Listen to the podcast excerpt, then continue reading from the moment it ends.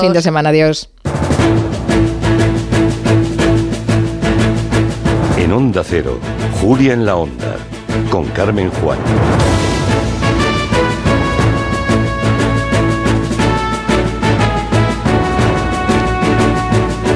Estamos en viernes y es el primer viernes de cuaresma.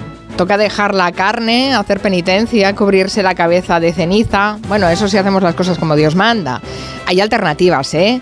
Aún queda el fin de semana para cerrar oficialmente algunos carnavales y sobre todo hoy acaba la campaña electoral en Galicia. Estas elecciones serán muy reñidas, así que nos espera el domingo una noche electoral muy intensa. El PP puede perder la mayoría absoluta por un puñado de votos y sin mayoría popular, pues se abre la puerta a una mayoría alternativa de cambio liderada por el BNG, al que le van de cara las encuestas. Hemos aprendido de todas maneras que la demoscopia es muy volátil y más con tan pocos votos de diferencia. El domingo les contaremos lo que haya pasado. Ahora solo tenemos incertidumbre. ¡Qué movida!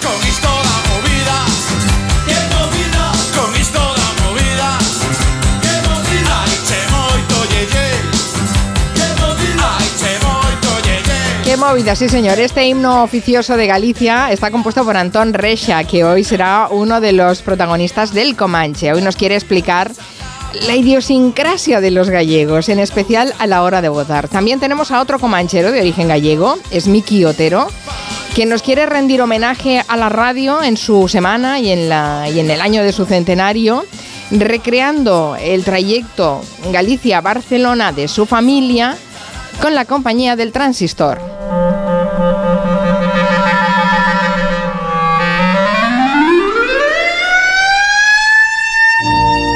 La radio no es la única que cumple su centenario. Este año también ha cumplido 100 años este temazo de Gershwin, Rhapsody in Blue. Y Máximo Pradera, pues lo quiere celebrar esta tarde. Espero que no la cante, que lo cuente solo.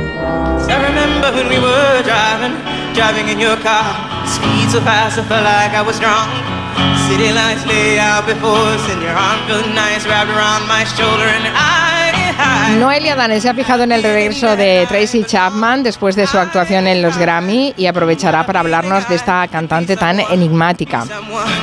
Otro regreso es el de Alien. Imposible no pensar en el octavo pasajero viendo a Sigourney Weaver recogiendo su Goya Internacional. Nuria Torreblanca nos contará cosas de Alien que no nos dejarán dormir. También viene Joanna Bonet con una pregunta que le quita el sueño. ¿Por qué están de moda las series de moda?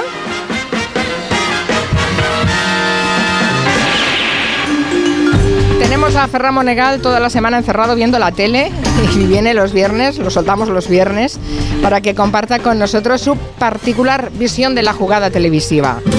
Todo un tapeo televisivo con Ferran Monegal. Hablando de tapas. Ese será el tema de nuestra historiadora gastronómica Ana Vega, David Cayén. Seguro que tenéis todos una tapa preferida. Ay, ay, ¡Qué buenas! Pero ¿desde cuándo se toman? ¿Lo sabéis? ¿Qué historia hay detrás? ¿Por qué las, las llaman tapas y no otra cosa? ¿A que estáis salivando todos ya? en la mesa de redacción, ¿no? ¡Qué hambre! Sí, ¿verdad? La tapa es mi comida favorita. Claro, ¿qui- ¿quién no? ¿Quién no? Marina Martínez Vicens. Hola, hola. ¿Tienes alguna preferida? Pues, mejillones en escabeche, eh, lomo del bueno, queso curadito, idiazábal, croquetitas. Vale, basta. ¡Qué hambre! Por favor. ¿Eulalia Rosa tiene alguna tapa preferida? Tengo chocos, tengo. ¿Qué más decía? Tengo. ¿Cómo era? ¿Cómo era la tengo canción? pulpo, tengo chopitos, tengo teca, tengo de todo. Tengo jamón.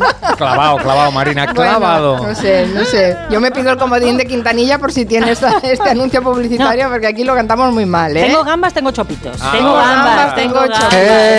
Tengo gambas, tengo chopitos, tengo croquetas, tengo jamón, Ah, no. tengo morcilla, tengo ensalada, tengo una hueva muy bien alineada.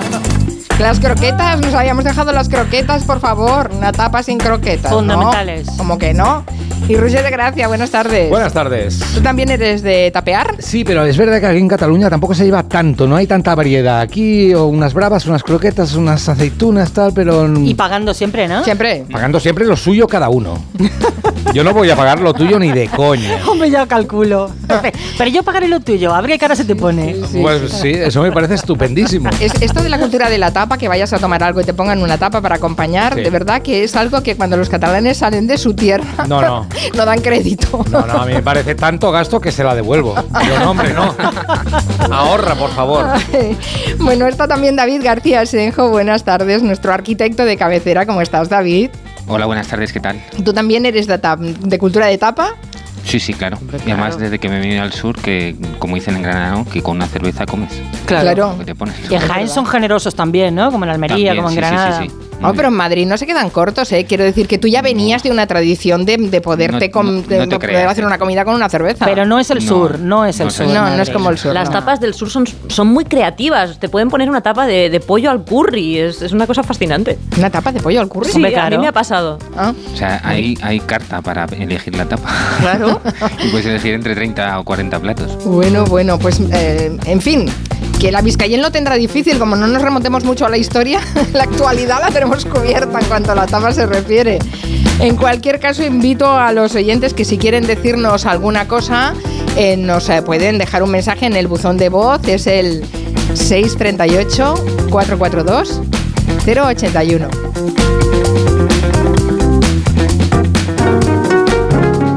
Empezamos, va, con esta canción. Estamos de estreno, ¿eh? La ha colgado Jennifer López hace nada, unas horas. Y ya la puede descolgar. Gracias.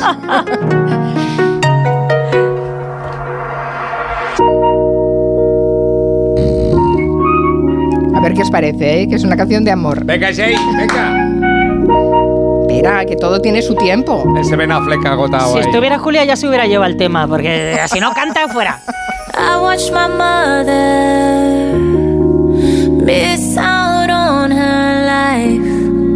All those could have been became her sacrifice. Canta flojo porque Ben Affleck está durmiendo. Qué mala cara tiene siempre este hombre, ¿eh? Parece que está enemistado con la vida. Muchas cosas en la cabeza. Muy cerebro este hombre. Hombre, sus pelis son guays. Son guays, hombre. A ver, ¿cómo sube esto? Pensaba que subía más. ¿Cómo? Me está gustando mucho, ¿eh? Es sexy, es música sexy de la que pones cuando llegas a casa. ¿Tú pones música sexy cuando llegas a casa? Sí, todos los días. La canción está, de, de verdad, recién salido del horno, ¿eh? Hace unas pocas horas que la ha colga- colgado eh, y es una de las canciones del nuevo proyecto de Jennifer López, que será también un disco, una peli musical, un documental, todo para contar su historia de amor con Ben Affleck. Que igual le ha faltado un rato de horno, ¿eh? ¿Qué va? Es, un, es una especie de homenaje a la relación un gigantesco publicado en San Valentín. Pues se puede ver el vídeo ya, algo de. todo, todo. de la peli, está sí. colgado ya en, en- Creo que es Amazon, ¿verdad? A ver, yo tengo Amazon. Sí, en Amazon y en YouTube, en, en todas partes se puede ver ya. Los Benifer. Benifer. Oh, ¿te lo has inventado tú? No, no, no. No, no tengo, no tengo esa creatividad. Son Ese- como los Brangelina, tienen ya su nombre. Ah, claro, claro, muy bien. Shipping. Hablando de historias de amor, también tenemos nosotros una historia de amor con la radio. La hemos estado recordando durante toda la semana, la semana en que celebramos el Día Mundial de la Radio en el año de su centenario. Y habíamos invitado a nuestros colaboradores a ir dejándonos pequeñas mm, eh, píldoras de, de sus recuerdos radiofónicos. ¿Qué os parece si escuchamos el de Miki Otero? La primera gran historia de la radio podría ser una leyenda. En la aldea un tipo había emigrado a Alemania y cuando regresó eh, trajo una radio consigo, un aparato. La última vez que la había puesto era en Alemania, entonces cuando llegó al pueblo y se pusieron en torno al aparato todos, dijo cuidado, que, que va muy bien pero puede hablar raro. Y la encendió y hablaba en castellano, evidentemente, y no en alemán. Y esto tiene que ver con mi memoria también. Eh, mis padres eh, iban a unas conferencias que ofrecía la editorial Planeta Si ibas y dejabas que te vendieran una enciclopedia, te llevabas un regalo. Y el gran regalo de mi infancia fue una especie de radio luminosa que proyectaba la hora en rojo al techo de la habitación y que te encendía directamente no con un pitido, sino con las noticias de la mañana. Recuerdo ese artilugio como algo casi mágico y hace poco me compré una para mí, muy parecida. Y entonces cada mañana en lugar de la típica alarma insidiosa nos despiertan las noticias de tal modo que mi, hijo, por ejemplo, de 5 años va por ahí diciéndole a la gente, ¿sabes que hay elecciones en Galicia? ¿Sabes que hace mucho que no llueve? Y eso es la radio también. Qué bonito recuerdo. Después vendrá en el Comanche Miki Otero y nosotros iremos recordando también a otros colaboradores que nos han dejado sus impresiones sobre, sobre la radio. ¿Qué te- ¿Os gusta la canción al final o no? Mucho. ¿Sí? ¿La puedes volver a poner? No lo tengo claro yo. Yo creo que es abrumador que tu pareja te haga este tipo de regalos de amor. ¿Sí? Porque, ¿con qué respondes a esto? Gracias. Si eres Ben Affleck, o sea, que levantas una ceja. Bueno, y luego a trabajar. ¿no? Gracias, te he comprado unos ¿Cómo- bombones. ¿Cómo sois? ¿Cómo sois? Sí, pero es verdad, esto de la desigualdad en, los, eh, los regalos. Gente que se esfuerza mucho en hacer regalos estupendos. Y su pareja Y su no pareja es así no es de así. romántico. y- Mira, también motivo de participación si tenemos entre los oyentes algunas parejas desiguales en esto de la generosidad. los y del lenguajes del amor. Bueno, am, Joan Quintanilla no nos ha hecho ningún musical, no nos ha hecho ninguna canción de amor, no nos ha hecho ningún documental. Nos ha hecho el Somos, peli de hum- terror. el Somos Humanos, que es como el alien que tenemos ahí metido los viernes en la mesa de redacción. ¿Tú sabes ordeñar una vaca? No es nada fácil, ¿eh? No es nada fácil. Eso es difícil. No es solamente tirar, ¿eh? Es- hay No, que no, saber- no, no, no. Hay que, esa técnica de cómo aprietas, o sea, hay un juego Totalmente. ahí con la palma de la mano, Mm. de menos a más. Yo sé que Julia y la Sí. mayor parte de, de las mujeres de esta mesa no están muy preocupadas de estas cosas, por supuesto, sino de seguir a esos forzudos que visten eh, en pantalones muy apretados. Esa técnica de cómo aprietas, o sea, hay un juego Totalmente. ahí con la palma de la mano. Caray, ¿qué estoy escuchando yo aquí? De seguir a esos forzudos que visten eh, en pantalones muy apretados. Manda narices, por no decir manda huevos. Y antes de nada os voy a confesar una cosa. Hoy quiero confesar que... Odio los rizos. Fuerte, ¿eh? Los he odiado desde que tengo uso de razón. ¿Se encuentra bien, señor? Eh, no lo soporto. Esto se lo has dicho a tu médico. Me parecen horribles. Es algo, algo que, que el pelo rizado, esas tiras de pelo que se envuelven, que se enrollan. Tienes que cambiar la medicación. Vete al médico y le dices lo mismo que a nosotros. El aeropuerto que más maletas pierde de la Unión Europea está en España. España, good. ¿Qué aeropuerto es ese? Esta es la pregunta. Se barajan muchas posibilidades. Madre mía. Fuera de la sala. Bájenle a calabozo. Cuando a uno le toca la lotería, aquí hay un impuesto de la lotería. Claro que sí. A los bancos, en 2023, les ha tocado la lotería. Matemáticas, hijo, con eso alegarás, pero los números no mienten. Es el premio gordo y la pedrea. Dos menos dos es igual a cero y te aseguro que sé muy bien lo que digo. No se quejen, disfrútenlo. ¡Calla! ¡Cállate!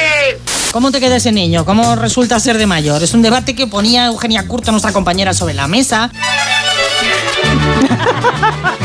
Que ponía Eugenia Curto, nuestra compañera, sobre la mesa. Y hay gente que, uno- yo por ejemplo, los días de la semana desde hace muchos años siempre es eh, lo, relaciono, lo relaciono con cubiertos. hombre? El lunes es un cuchillo, el martes es un tenedor. No supondrás que voy a creerlo. Te lo juro por Dios. Eso no me lo dirá en serio. Yo creo que sí. Y una tetera el miércoles. El miércoles es también un tenedor. De locura, vamos. Existe algo parecido a esta unión espiritual de la Adolfo Con la E. ¿Qué seré? ¿Qué seré? ¿Qué seré? Adelfo Poiesis. Ahora sí. Como es jueves, tenemos a nuestro medioambientalista de cabecera, José Luis Gallego. Ah, hombre, ¿qué tal? ¿Qué tal nada artificial, por cierto? ¿Y quién es este hombre tan rural? Mm, bueno, Yo sé algo, soy, soy rural, como dice la musiquita que me pone aquí el, el dedito. ¿Me está diciendo eso? Yo fui un niño solo. Yo mm, me llevo 19 años con mi hermano, es decir, que yo fui un niño solo. De niño nunca fui feliz. Y además ni me gustaba el fútbol, ni sabía jugar al churro media manga mangotero. La Navidad, ¿sabe qué significaba para mí? Era el infierno viviente. La primera vez que jugué me rompieron un brazo. ¿Sabe lo que es caer en el fango y que le pateen en la cabeza con una bota de hierro? Lo que sí que hacía era que me enganché a la naturaleza, como un loco. Pero era un niño solo, no solitario, ¿eh? porque tenía la cabeza llena de pájaros. ¡Uy, yo lo creo!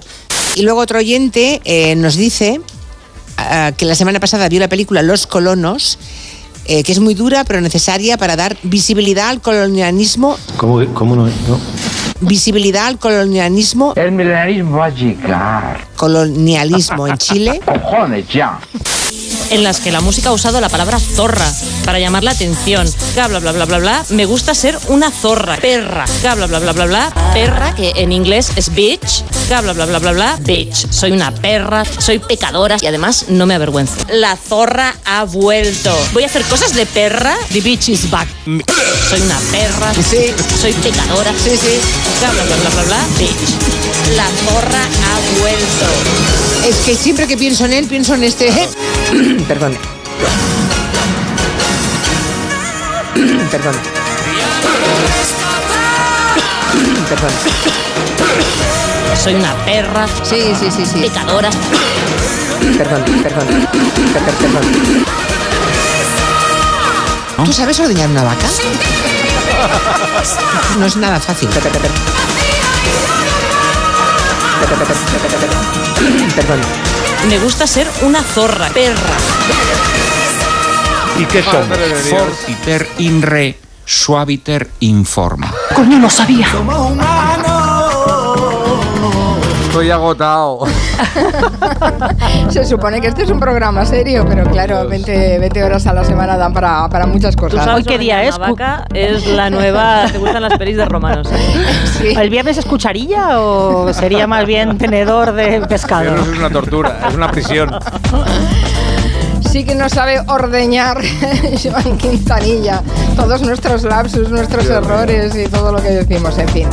Bueno, ayer cerramos la mesa de redacción con un José Luis Gallego muy, engaña muy, em, muy enfadado.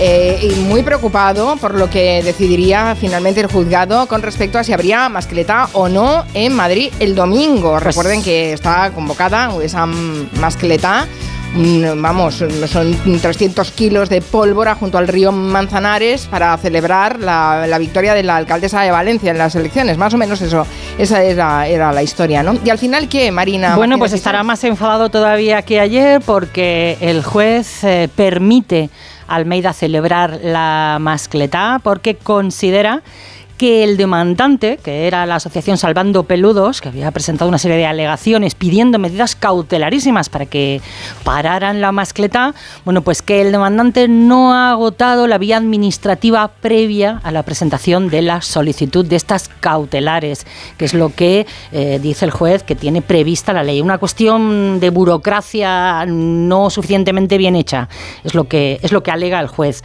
Así que el domingo a la una, en la explanada del Puente del Rey, en el Manzanares, esos 300 kilos de explosivos que han costado 46.000 euros, pues eh, sonarán, es- estallarán y las consecuencias que vaya a tener para las 120 especies de animales que viven en esa zona del Manzanares, pues serán las que tengan que ser, ¿no? Ese ruido, ese polvo, ese miedo, ya no solo de los pájaros que viven allí, otros animales o perros que sufren muchísimo. Bueno, y las personas también. que los viven allí. niños.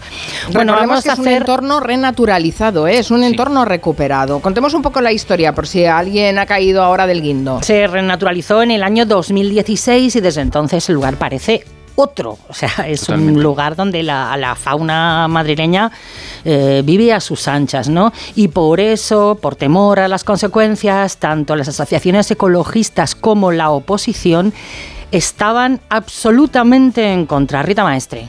En sí es una mala idea, pero es que además la ubicación que ha elegido es la peor de las posibles, en un entorno protegido entre la Casa de Campo y Madrid Río, en un entorno donde eh, se concentra una parte importante de la fauna de nuestra ciudad, de, de los pájaros, de los animales que van a verse más afectados por un evento de estas características, es decir, una lamentable idea. Toda la oposición eh, y todos los ecologistas en Madrid estaban en contra, pero eh, la alcaldesa de Valencia, al igual que eh, el Partido Popular en general, lo ha considerado un tema politizado, no una defensa del medio ambiente. ¿no? La alcaldesa de Valencia, María José Catalá, llama a la izquierda madrileña cateta.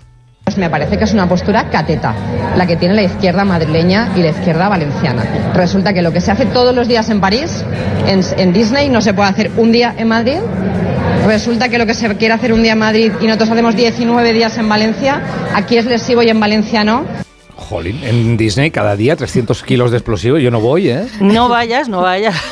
Pero no es, no es un entorno naturalizado, ¿eh? Tampoco, Eh, claro. Disney, ni mucho menos. Claro. Eh, pero eh, recordemos que esto sale precisamente a mayor gloria de María José Catalá. Claro, claro. eh, ha sacado además, ha, ha desempolvado un término cateto que hacía mucho tiempo que no, que no escuchaba, ¿no? Pueblerino, palurdo. Yo creo que es un término de la época en la que se hacían las cosas con el cubata en la mano, porque un poco fue así como, como Almeida decidió que se iba a hacer la mascleta en Madrid. Eh, me imagino un por la gloria de mi madre que se gana las elecciones, María José, hacemos una mascleta. y además lo vamos a celebrar a lo grande porque yo asumí el compromiso el año pasado con María José de que si era alcaldesa, desde luego habría una mascleta también en Madrid. Es decir, que invitaría a María José a venir a Madrid a que pudiéramos hacer una mascleta allí. Sí, sí, literal, fue así. Tal así cual. salió la historia de la mascleta, que tendrá lugar, porque el juez así lo ha permitido, por un defecto de forma administrativa, el domingo a la una del mediodía. Además, el ayuntamiento no pidió ningún informe de impacto ambiental, que es una de las cosas que, que la oposición y los ecologistas dicen que, que menos ¿no? que tener, mm, por ejemplo, un, eh, un informe con una idea de lo que va a suponer para las especies. Tú conoces bien esa zona, ¿no, David García Senjo? Sí, porque como decía Marina, es que ha cambiado radicalmente. Antes era estaba todo el agua eh, embalsada, había una serie de presas que lo que hacían era que, ah, como el río Manzanares tiene tan poco caudal, pues permitía que parecía que había un río, pero claro, era un agua que no tenía ninguna vida. Y en cuanto ha entrado la naturaleza, pues es que han aparecido especies en Madrid que haría 200 años que no, que no estaban. Eso Entonces es. hacerlo ahí, porque también se quejaban de que en otras ocasiones se han hecho otro tipo de mascletas en, también en Manzanares, pero no justo en esa zona, que es donde más renaturalizado está, sino en otras mm, con mucho más presencia urbana. Claro, bueno, es que en Valencia se en Valencia se celebra en la, en la plaza del ayuntamiento, es una zona Claro. um, bueno, pues es una zona urbanizada, absolutamente además- urbanizada. y- Está muy cerca de la Casa de Campo también, que es como Mm. otro pulmón de Madrid. O sea, es que la cuestión no es eh, que se haga o no se haga, sino que se haga concretamente ahí. Eh, en un sitio en el que, bueno, pues es que no pasaría, porque además tampoco es un sitio como eh, de mucha afluencia de gente, sino que es un lugar de paseo de, de- en el que la gente del barrio eh, está tranquilamente, o sea, para, para que se pueda ver, quizás sería más interesante que se celebrara en un lugar que estuviera más, pero bueno, Sí, hay que ir allí expresamente porque es un sitio pues de paseo, de bicicletas, de tomarse un bocadillo mm, haciendo un camping. No sé, no tiene ningún sentido. En fin, no iba a hablar de esto David García Senjo, él nos plantea otro tema que también me parece que da para, para una reflexión en profundidad, aunque hoy vamos a apuntarla, eh, y es que, bueno, España ya sabemos que envejece, eh, uno de cada cinco habitantes ya supera los 65 años, según los datos del último INE publicado. Hay más de dos millones y medio más de personas en edad de jubilación que de niños y adolescentes, y con estos datos en la cabeza encontramos esta semana una entrevista a la arquitecta Paz Marín, quien nos lleva a preguntarnos por los retos de arquitectos y urbanistas para diseñar y pensar ciudades para estos ciudadanos envejecidos y con las limitaciones propias de, de la edad. Eh, ¿Tú, tú conoces a, a Paz Martín? He dicho Marín, pero es Martín. Sí, me- es que ¿Verdad, me David? en el guion, perdón.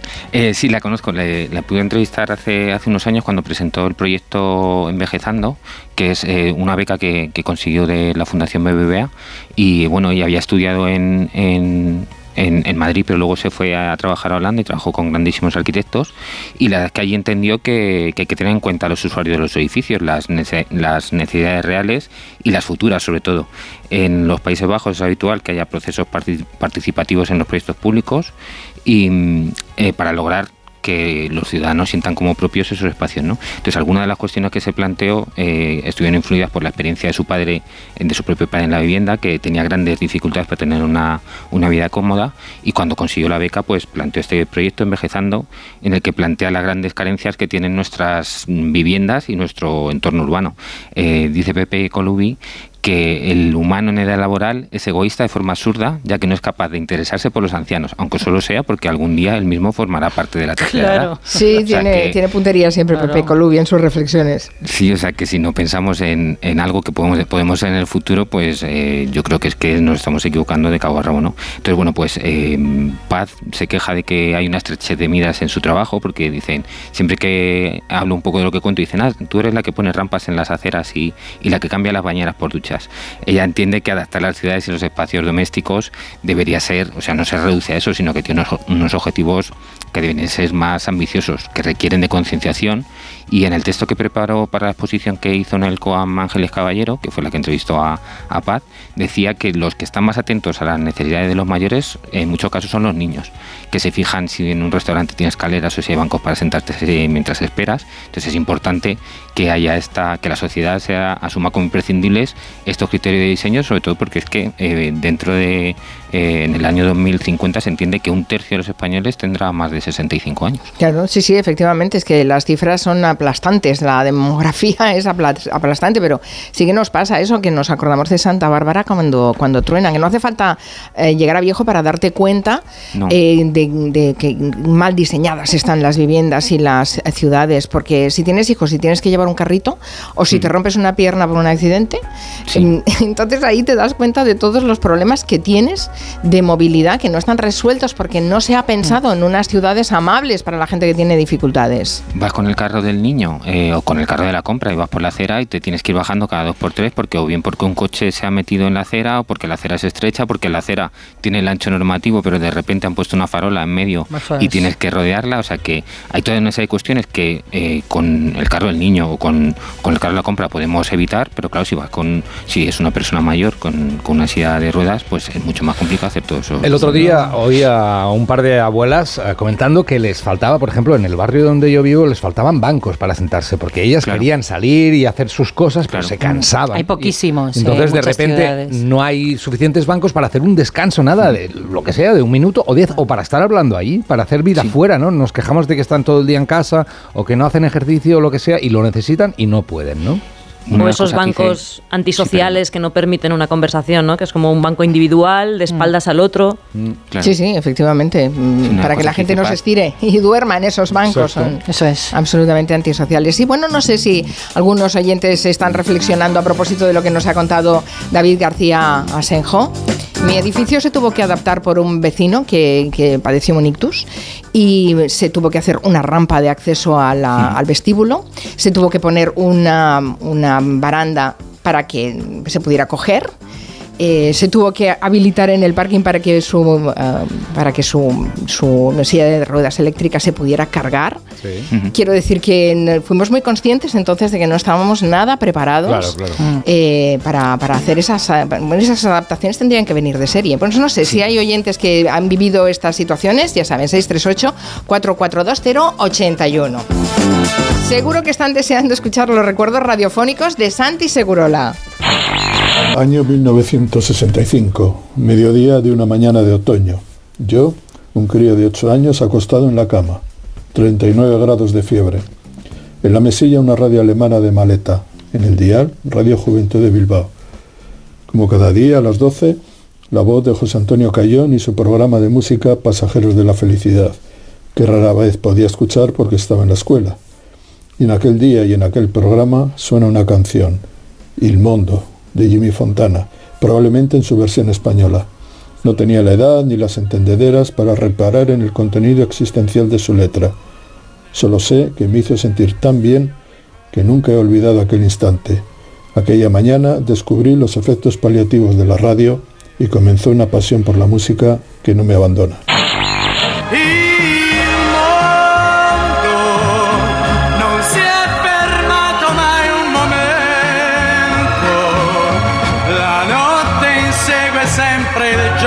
Canción, qué, qué rabia da pisarla. Es que esta canción cura, ¿eh? Si tienes fiebre, te la baja. Terapéutica. Una pausa para la publicidad y volvemos. Vayan pensando en aquella vez que fue a una fiesta y llevó un vestido de esos que no podía ir al baño con él, porque vamos a hablar de eso. En Onda Cero, Julia en la Onda, con Carmen Juan.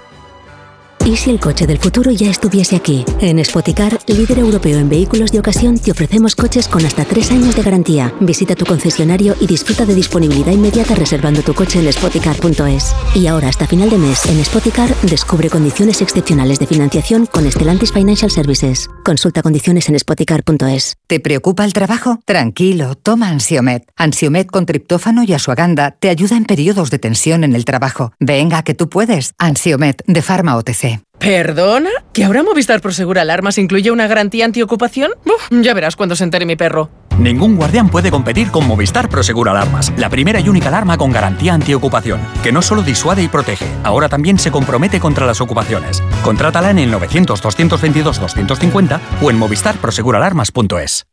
Es hora de que esta empresa funcione como lo que es, una empresa familiar. Yo no me he partido el lomo por esta empresa para que ahora venga mi hermano a vivir del cuento. ¿Es tu hermano Jesús? Ha habido un derrumbe en la fábrica. Pues tu padre está herido. Si algo le pasa a padre, sería lo que siempre has querido ser, ¿no? Sueños de libertad.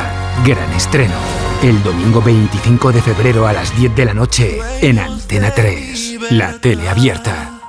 Cuando Berta abrió su paquete de Amazon, se le aceleró el corazón. Pantalla LCD y seguimiento de la frecuencia cardíaca.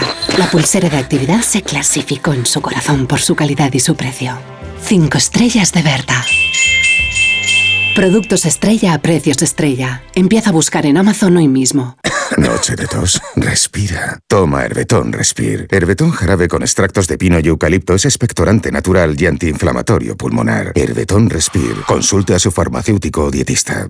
Contratar la luz con Repsol, ahorrar en tus repostajes. Contratar la luz con Repsol, ahorrar en tus repostajes. Contratar la luz con Repsol. ¿Pero ahor- qué estás haciendo? Contratar la luz con Repsol. Porque ahorro 20 céntimos por litro en cada repostaje durante 12 meses pagando con Wilet. Contrata la luz con Repsol en el 950 52 50 o en Repsol.es y enciende tu ahorro. En Onda Cero, Julia en la Onda, con Carmen Juan. Mi hijo es minusválido y estoy viviendo en este piso cuarenta y pico años. Estaba con escaleras el portal y este año, después de 48 años, han hecho accesible el ascensor, el, portal, porque ahora hay otras personas mayores, pero hasta ahora se las ha visto canutas para subir esas seis escaleras que habían en el portal. Sí, sí, qué fuerte. Bueno, ayer se celebró en Londres la premier mundial de la película Dune 2 con una alfombra roja de lujo y la imagen eh, que pasará a la historia es la de la actriz Zendaya que se presentó con un vestido metálico que ya es viral y que seguramente habrán visto muchos de ustedes. Sí, se trata de un modelo de Thierry Mugler de, de inspiración futurista. Ella está elegante porque es Zendaya y lo estaría con una bolsa de basura, pero a ver, el traje, no sé si lo habéis visto, es un mix de armadura tipo C3PO y un poco el plástico de los embalajes de los juguetes, ese que tiene como que tiene la forma de las muñecas y es duro que resiste una explosión nuclear. Práctico no parece, ¿no? No. Entonces, desde que se ha puesto esta imagen en las redes, se ha puesto de moda y lo, estamos- lo hemos estado viendo, yo tengo una pregunta y es, ¿cómo se hace pipi con eso puesto? claro, porque es que parece muy complicado de ponerse y especialmente de sacárselo en un baño. Entonces, he hablado con el diseñador de cabecera del programa, que es Lorenzo Caprile, que me ha dicho lo que, lo que ya sospechábamos, que es que cuando llevas un vestido así, no se hace pipí. Te lo pones para la foto y te aguantas. Por ejemplo, en el caso de Anne Gartiburu para las campanadas, lo de los pipís o los tal o los baños no lo tenemos en cuenta porque es que estamos hablando de 10 minutos con, con el vestido, con lo cual, pues bueno. Pero claro, para una alfombra roja unos Goya, que son 5, 6, 7 horas de ceremonia, esta moda que hay ahora de trajes tan, tan, tan, tan entallados que parece que van a explotar de un momento a otro. Yo siempre hago la prueba porque a veces es que no te, puedes, te tienes que desnudar para hacer un pipí, no te puedes subir la falda porque cuando llegas a la cadera, por muy delgada que estés, pues eso no, no sube para arriba. To- Todas hemos vivido ese momento dramático de ir al baño en una boda, por ejemplo, que vas con un mono que te pareció que te iba a quedar precioso, pero eh, no habías pensado que tenías que ir al baño y entonces te tienes que desnudar entera. Eso, es, eso es verdad. ¿eh? Te, te desnudas en el baño. Sí, claro, porque el mono no hay otra manera de... Claro, te lo tienes que quitar y entonces te quedas ahí con tus zapatos de tacón, tu ropa interior y haces es- pis como puedes. Y además, la parte del mono que te bajas mm, cae tanto al suelo que se moja con el pis de los, No, los otros no, de los- claro. Yo, Pero- y estás sujetándolo para que no te pase eso. se- te- Cuélgalo, no hay Yo un colgador. Nunca, nunca hay un colgador cuando lo necesitas. Yo recuerdo una boda que me prestaron, porque además era prestado, un mono precioso de seda que no podía estropearse con ni una gota de agua ni nada. Y claro, era una boda que había invitados que salían a fumar afuera, había barro en el, en el baño. Y tú estabas bebiendo. Y yo estaba bebiendo. Tenías pipí. Y entonces, conforme avanzaba la noche, cada vez era más complicado. Y dije, nunca más una boda con un mono. ¿Qué aguantas? El, el vestido así con una mano mientras meas. Claro, Arriba, así y como eso, eso, es, buscando cobertura. Lo medio enrollas así con una mano, con la otra bajas la braga. Claro. Y eso teniendo en cuenta que no seas la novia. Claro, porque las novias llevan normalmente unos vestidos muy, volu- muy voluminosos, ¿no? Claro, nos cuenta Caprile que él siempre tiene en cuenta las peticiones de las clientas, que algunas le piden específicamente que el vestido pues sea apto para poder ir al baño y estar cómoda, y en cambio otras, pues no. Para algunas clientas es fundamental poder ir al cuarto de baño sin ningún problema y hay otras que no, hay otras que dicen, mira, yo lo que quiero es que todo el mundo se quede boquiabierto, pues, pues ya me las apañaré. Ha habido clientas jovencísimas que dicen, no, yo es que me pongo muy nerviosa y me conozco y tal, y señoras ya abuelillas súper coquetas que dicen, mira, me da lo mismo, me pongo mi pañalito y a ¿Qué? tomar por saco. Claro. Va a ser la última vez que voy a poder ser yo en todo mi esplendor y a mí ponme todo el taller encima. Ponme todo el taller encima, me encanta como indicación. Se sondan, se, se ponen pañales. Al Visibilice- visi- visibilicemos esa opción, ¿eh? el pañalito, porque dices, no hay que elegir, puedes estar estupenda y, y cómoda a la vez, porque ¿qué pasa cuando eres la novia, quieres una falda de princesa Disney con enaguas, cancán y todo, y además celebrarlo y beberte el agua de los floreros? Pues eh, tienes que encontrar opciones mixtas. Claro. Hace tiempo que en los foros de novias se habla de un invento para hacer pipí de pie. ¿Ah, sí? Para no tener, claro, para poder entrar con, con la falda esa gigantesca que... Pero en el baño, no allí en el comedor. ¡Hombre! No, en el baño. Vale, vale. No, no, en el, en el baño. No, no había oído hablar de este invento. Ah, es un cono, es un cono que te lo ajustas entre las piernas y así pues rediriges el Sí, chorrito sí. hacia la taza. Sí. Y se usa mucho pues eso cuando llevas vestidos o tal, o por ejemplo en los festivales de música. Hay un montón de marcas. Está dando mucho asco, ¿eh? Te está dando asco, pero es útil, es útil. Conito morado sirve para que hagas pipí de pie siendo mujer. Fue bien útil llevarlo al Tomorrowland porque me encontré este tipo de meaderos por todas partes. Ari trae su meadero de silicón. Entonces ves el vídeo de la chica en el festival, en el Sí. Tomorrowland, que hace, hace cola eh, para ir a los meaderos de los señores y entonces ella con su conito, pim pim, hace pis en un momento. Me parecía ¿Eh? más práctico lo que llevaban los reyes medievales, que era un trono con cagadero y cosas así, ¿no? Pues sí, claro, preparar una boda, no sé si yo soy muy elegante. Te sientas allí y pa'lante. En fin, bueno. Bueno, no estas sé. cosas pasan, las contamos en la radio porque estas cosas pasan. Lo Dice mismo- Laura Rodríguez, hay una fiesta que se celebra cada año y en la que la mayoría de las mujeres tiene dificultades para ir al baño con el traje. Se llama Feria de Abril. Ah, claro. Ah, no ¿Cómo será habíamos pensado en eso, con los faralaes. Pero ellas seguro que lo han pensado, que nos cuenten. ¿Cuál es el, su truco? ¿Llevan ¿Cómo lo conito? Por favor, que hablen del conito. Los arquitectos también tenéis que pensar estas cosas, Por David favor. García Asenjo. Queremos baños Soluciones. aptos Amplios, baños para amplios. vestidos. Claro, amplios, ¿no? Sí, sí. Limpieza fácil y todo, muchas cosas. Vale. Eh, eh, ¿quieren- eh, antes hablábamos ¿no? de, de un poco ese proyecto de Envejezando, que me parece interesantísimo. Eh, cuéntanos también mm, algunas de las cosas, no sé si hay una normativa que obligue a esa adaptación de los espacios públicos para gentes con, gente con, pre- problemas, eh, con dificultad de movilidad, o si eh, se está, eh, estamos en construcción en eso también. Estamos en construcción. En teoría la normativa obliga a que los espacios públicos y los espacios no solo exteriores, sino también los interiores sean, sean accesibles. Eh, comentaba antes un oyente el problema de los, eh, las escaleras en los bloques de pisos, que era muy habitual porque pues se levantaba un poco el forjado de la planta baja para que no hubiera humedades y demás. Entonces pues eso implica, aunque muy poco, que son que cuatro peldaños eh, no nos parece nada, pero en cuanto llevas una silla de ruedas, pues luego la rampa no cabe porque tiene mucha pendiente, tienes que hacer obra y picar el forjado para que, en fin, que hay que adaptarlo.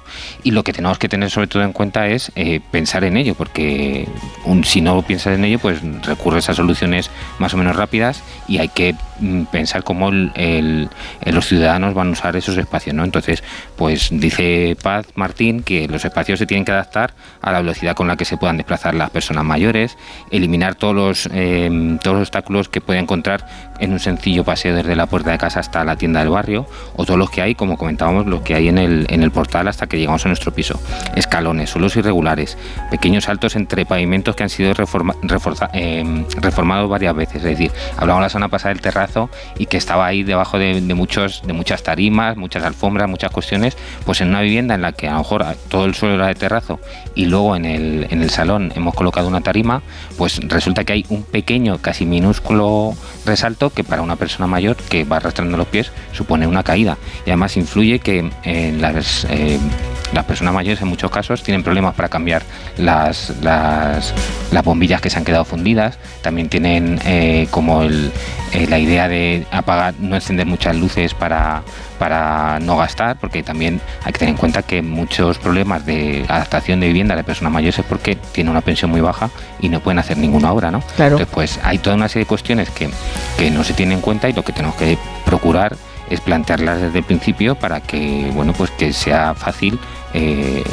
adaptar las viviendas a, a- a nuestra edad eh, creciente. Mm, Ahora que has comentado lo de adaptar las- los itinerarios a la velocidad de, los, de la gente más mayor, me he acordado de una gran polémica que hubo en Barcelona, que no sé si vosotros recordaréis, por la duración del semáforo en una de las vías más amplias que tiene la ciudad, que es la diagonal. Cierto. Porque no daba tiempo a cruzar a las personas mayores que llegaran de una acera a la otra. Es verdad, Y es hubo verdad. una campaña fortísima. eh, bueno, también. Y seguramente se quejaban más los de los coches que los de las personas que podían. Sí, seguramente.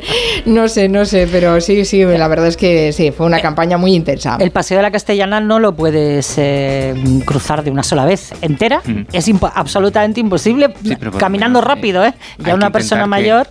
Que haya, eh, pues eso, un- una meseta en, en medio, una mediana. en No, una meseta, no, una mesita. Una mesita, unas tapas, una paradiña ahí. Algu- Algunas de estas se han ocupado por bares en, en la pandemia. Ah, es verdad, es verdad, es verdad. Hombre, claro. Fotos míticas ya. Sí, sí, las cañas. En fin, Eh, las redes andan hoy muy agitadas con la última novedad en inteligencia artificial, porque es que ya se puede generar imágenes artificiales en movimiento y da miedo.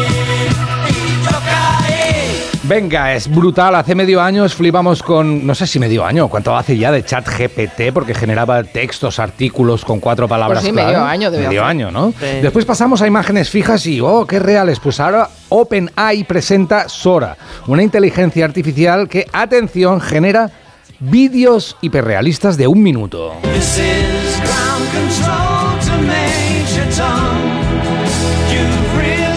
Bueno, bueno, bueno, la gente hoy está flipando viendo estos vídeos. Mira, ¿ves esta oreja que tengo, la derecha, que la tengo roja? Sí. Es de la turra que me ha metido Guillén Zaragoza hoy por la mañana. Tienes que hablar de OpenAI porque está, mira estos vídeos. Y es verdad, me ha enseñado los Da vídeos. miedo. No, no, es que eh, yo pensaba, no, se verá que es artificial. No se nota para nada que es artificial. En, en- en muchos casos a- aparece, por ejemplo, un vídeo de una señora soplando velas de una tarta de cumpleaños, toda la familia detrás, todos parecen reales. Una mujer andando por las calles de Tokio con un fondo de carteles luminosos, el suelo mojado, reflejando los rótulos, eh, eh, parece real del todo. Unos perritos de Scotex jugando en la nieve, el morrito nevado, espectacular. El futuro ya está aquí. ¿Os acordáis que hace nada nos reíamos de los que hablaban solos ¿eh? por la calle? Que yo a veces me había girado y digo, ¿qué hablas? Y me había pegado con gente.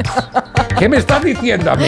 A mí no me hables. Y estaba hablando con, por teléfono, Por teléfono. manos libres. Pero eso es hace cuatro días y nos parecía extrañísimo. O cuando vimos en Blade Runner, ¿no había una secuencia en Blade Runner que ampliaba como una foto? ¿No? Hay un momento que Sí. amplía la foto para Sí, buscar sí, una persona ahí. Tú decías, ¡ah! Cuando llegue esto será brutal. No, pensabas, "Oh, ¿cómo se han inventado esto? Vaya locos, están locos. Y ahora tenemos videollamada como la cosa más normal del mundo. Aquí, eh, bueno, esto se abre un mundo, ¿no? Porque si puedes hacer vídeos con personas, es que parecen personas reales, se están haciendo ya. Puedes hacer vídeos, puedes hacer películas. Claro, cosas malas de esta, de esta tecnología, pues yo qué sé, pues los trabajos de la gente, ¿no? Los cámaras, los actores, guionistas, directores de fotografía, toda esta gente que. Cosas buenas, pues se pueden generar eh, vídeos, películas mucho más fácilmente. Y puedes hacer esos vídeos que te piden de, ay, vamos a hacer un montaje los amigos, manda un vídeo de 30 segundos felicitando a Paquita para su cumpleaños. Lo haces con la IA. Y la Qué creatividad, maravilla. tú le pones a esta IA, le pones, yo qué sé, eh, una guerra naval de barcos piratas dentro de un café con leche. Y te la hace. te lo juro, lo he visto. Yo lo lo veo- he muy visto. Yo le veo aplicaciones más de sube un vídeo de motivación para esta, yo qué sé, para cualquier cosa, pues te lo hace la IA. Me estáis dando miedo, ¿eh? Es No, el no, futuro es, me es aterra. alucinante. Bueno, eso significa también, por otro lado, que se pueden hacer películas mm, fácilmente. Significa que Woody Allen puede hacer no una, sino 23 al año. No, por favor, Según Woody. tú no se notaría mucho la diferencia. No, para nada. No toques la máquina, Woody, de verdad. Me cuenta Prudencio Exojo que cuando, hablando de las dificultades de ir al baño con los vestidos de Faralaes en la feria de abril, que cuando se empieza a sentir la necesidad de ir al baño, las señoras solicitan al cochero que las lleve al hotel y luego regresan aliviadas. Pero vamos a ver, yo voy una vez por cada cerveza que tomo. ¿Cuántas veces puede el cochero llevarme al hotel? Claro, eso es mucho Y entrenamiento. Sil ¿eh? Rules dice, habláis de aguantar el vestido mientras se hace un pipí, pero poco se comenta que a veces la puerta del lavabo no cierra. Ah, y con el pie, No hay colgador el para pie. el, bolso. Es así. O sea Sí. que lo tienes que colgar del cuello y eso ya es una auténtica odisea. Sí, sí. Y si la puerta está lejos y no la puedes aguantar tú, uf, Y vaya la- agobio, ¿eh? Y la luz cada 20 segundos se apaga sola. Ah, entonces diriges la sinfónica. Encima eso. Bueno, recuperando los mensajes eh, de nuestros oyentes, cerrando ya esta semana de la radio, ¿qué, qué recuerdos tienen nuestros economistas, Javier Díaz eh, Jiménez y Gonzalo Bernardos? Mi primer recuerdo de la radio son Carrusel Deportivo los domingos. Mi padre hacía la quiniela y seguía cada gol y, y así pasaron la mayor parte de los domingos de mi vida. Y luego muchos años después, cuando estaba haciendo, estudiando la carrera, por razones que, que nunca terminé de entender, mi padre entraba a mirar a ver qué hacía, me saludaba, me preguntaba si está y me decía, Javier, tu carrera es la radio. Y, y- y nunca lo entendí, ¿no? Pero y, me lo, y era una broma recurrente que se inventaba él, que probablemente solo le hacía gracia a él y que al final pues terminó siendo visionaria, ¿no? Y, y viva la radio. La radio es mi vida, la radio es mi niñez. Yo me levantaba y veía a mi padre escuchar la radio. Mi padre se acostaba y también escuchaba la radio. Yo le copié y me marchaba a la dormir con los deportes. Y siempre he estado acompañado de la radio.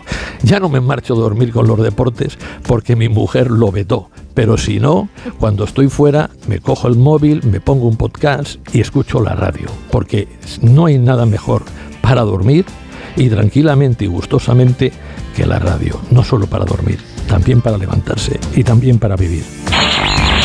Qué bonitos mensajes. Mira, dice de cerca de Kai, dice, yo creí que la inteligencia artificial nos iba a quitar el trabajo. No, nos lo quitará la gente que sepa utilizar las inteligencias Eso es artificiales. verdad, eso es verdad. que está la cosa así un poco complicada. Ah, David, cuéntanos qué es la Red Mundial de Ciudades Amigables con las Personas Mayores. Pues era una red que existe desde los primeros 2000. Eh, hay más de 100 ayuntamientos españoles que han formado parte de esta red, que busca fomentar transformaciones urbanas para permitir el envejecimiento activo y mejorar las vidas de, de los mayores. Es importante esto del enveje- eh, envejecimiento activo para que, pues tanto en las ciudades las personas mayores se puedan mover y que en los espacios públicos haya sitios para que estas personas estén, ¿no?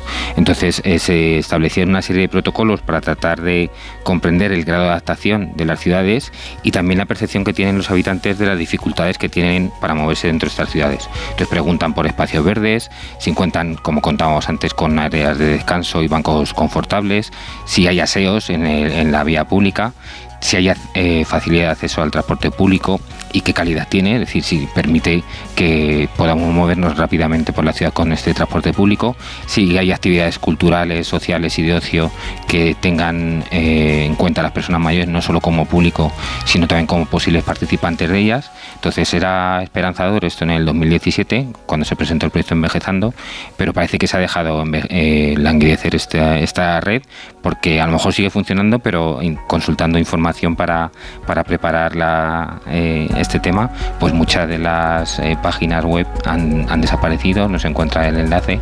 Entonces, pues mm, parece que vamos un poco para atrás, aunque deberíamos ir para adelante, pero como que se, estos temas de, de la accesibilidad como que parecen algo mm, eh, casi progre y que no hay que, hay que hacerlo como toda la vida.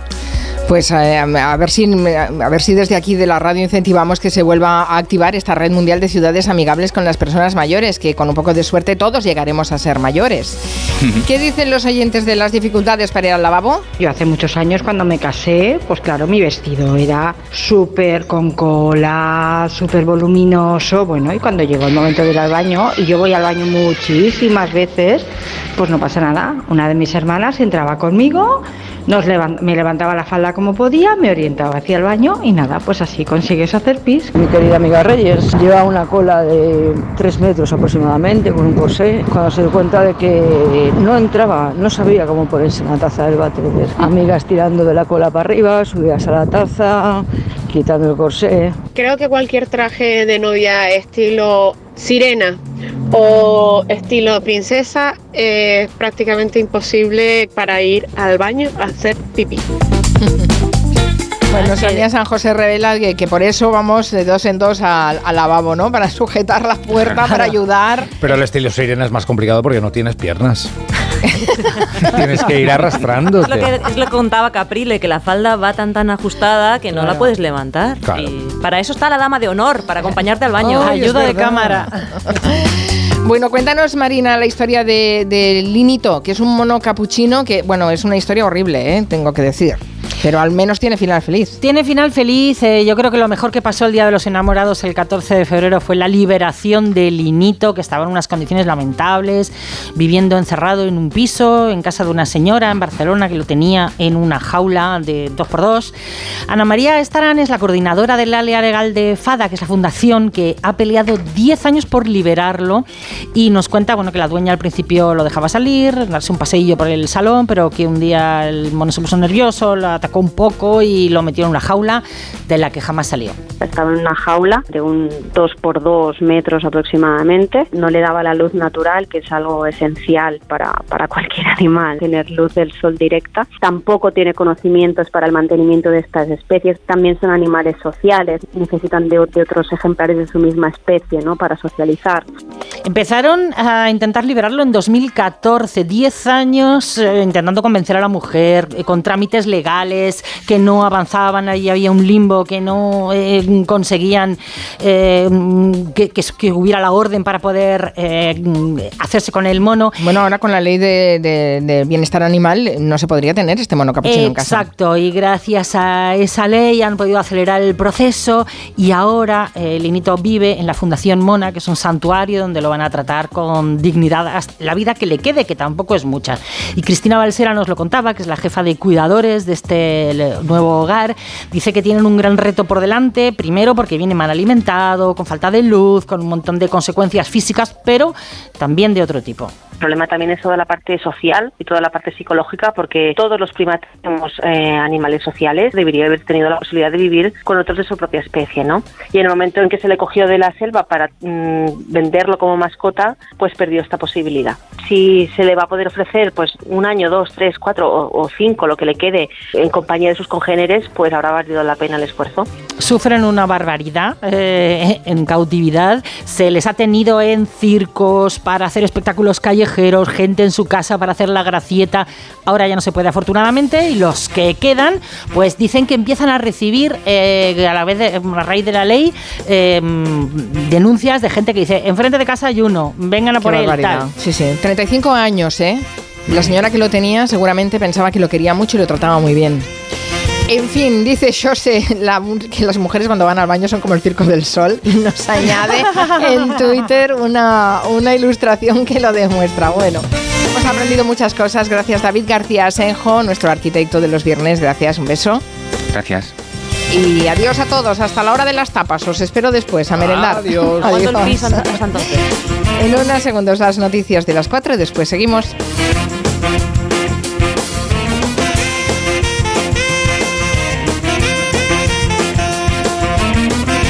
En Onda Cero, Julia en la Onda, con Carmen Juan.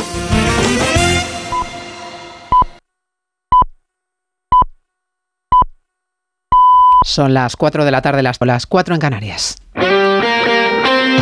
Este sábado hay liga en Radio Estadio. Desde las 2 de la tarde en la web, en la app y en el 954 de la Onda Media de Madrid, partido con sabor europeo.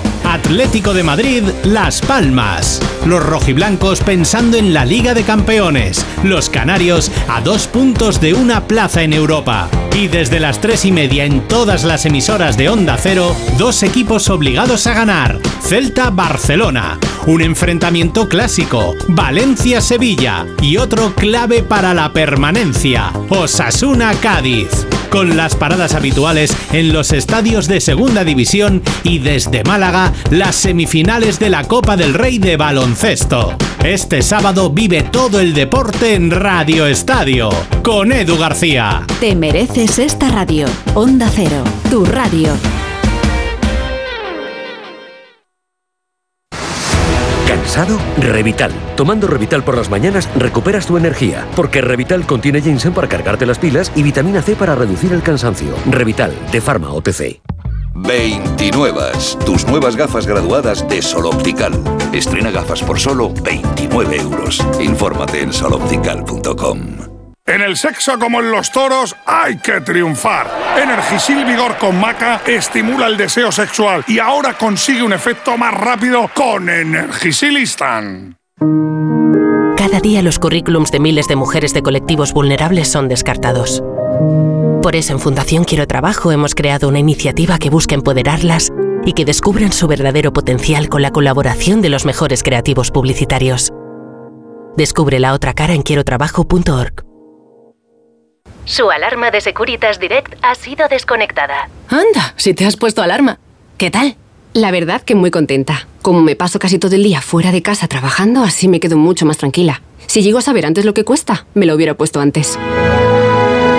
Protege tu hogar frente a robos y ocupaciones con la alarma de Securitas Direct.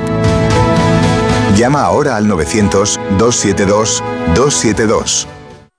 Solo los más rápidos disfrutarán de ofertas increíbles en el corte inglés. Y también los ases en renovar su hogar.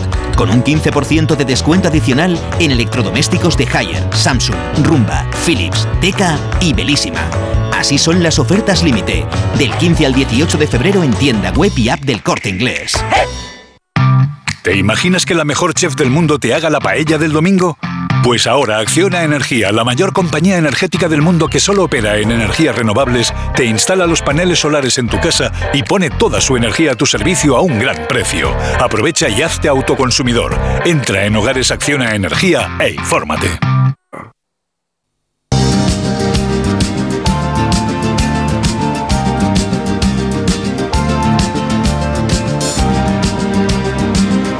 En Onda Cero, Julia en la Onda, con Carmen Juan. Estamos de viernes en la segunda hora, son las 4 y 12 minutos de la tarde, una hora menos en Canarias. Dispuestos enseguida a ver la tele con Ferran Monegal, que ya me acompaña. ¿Qué tal, señor Monegal? ¿Cómo Muy está? buenas tardes. Y después nos iremos de tapas. Hoy merendamos tapas con Ana Vega, nuestra historiadora de la gastronomía. Nos va a descubrir la historia de las tapas y no, bueno, la ayudaremos a que divulgue algunos bulos taperos que dice ella que, que hay con respecto a esa historia. Cerramos este viernes también nuestra semana dedicada a la radio. Ya saben que el martes fue el Día Mundial de la Radio, en el año en el que se cumple el centenario de la llegada de la radio a España. Y hemos pedido a nuestros colaboradores recuerdos radiofónicos y no podía faltar el recuerdo radiofónico de Raquel Martos. Si tengo que pensar en un recuerdo, en el primero, desde luego es Radio Hora. Y lo tengo grabadísimo, grabada la escena. La cocina de mis padres, yo tomándome un colacao caliente, con la cartera para el cole preparada ya y el babi, y sonando de fondo Radio Hora. Era un formato que se habían traído de Cuba, allí se llamaba Radio Reloj, y que iba marcando el tiempo con un tic-tac de fondo repasando muchos contenidos. Sol y su horóscopo. Porque, por favor, ¿cómo eran esas voces? Esas voces tan personales, tan singulares. Y eso es parte de lo que ha representado la radio para los que hemos crecido con ella. Ese compañero que va marcándote el tiempo, acompañándote y también conectándote emocionalmente. Porque yo no olvido ninguna de esas voces, pero además esas voces, como un sabor perdido, me ayudan a reconstruir cómo era esa escena familiar, cómo era mi casa y cómo era Raquel mm, de niña. ¿Cómo debía ser Raquel Martos de niña? Tremenda como ahora. bueno, señor Monegal, ¿mucha tele ha visto esta semana? Sí, comencemos por este gran éxito que ha tenido mm, así de carambola Isabel Díaz Ayuso, la presidenta de la Comunidad de Madrid, con esta imitación que ya le pusimos la semana pasada, esta traslación sardónica, sarcástica, sangrante incluso, del tema que va a ir a Eurovisión Zorra, transformada en el programa de humor de TV3 Polonia como facha y cantada por una clon de Díaz Ayuso. El otro día en la mirada crítica Telecinco, Ana Terradillos le puso, la, estaba entrevistando a, a Ayuso y dice, hombre, aquí usted es una celebrity, fíjese usted aquí interpretando y se la vuelve a poner la canción, ¿no? La que pusimos aquí también.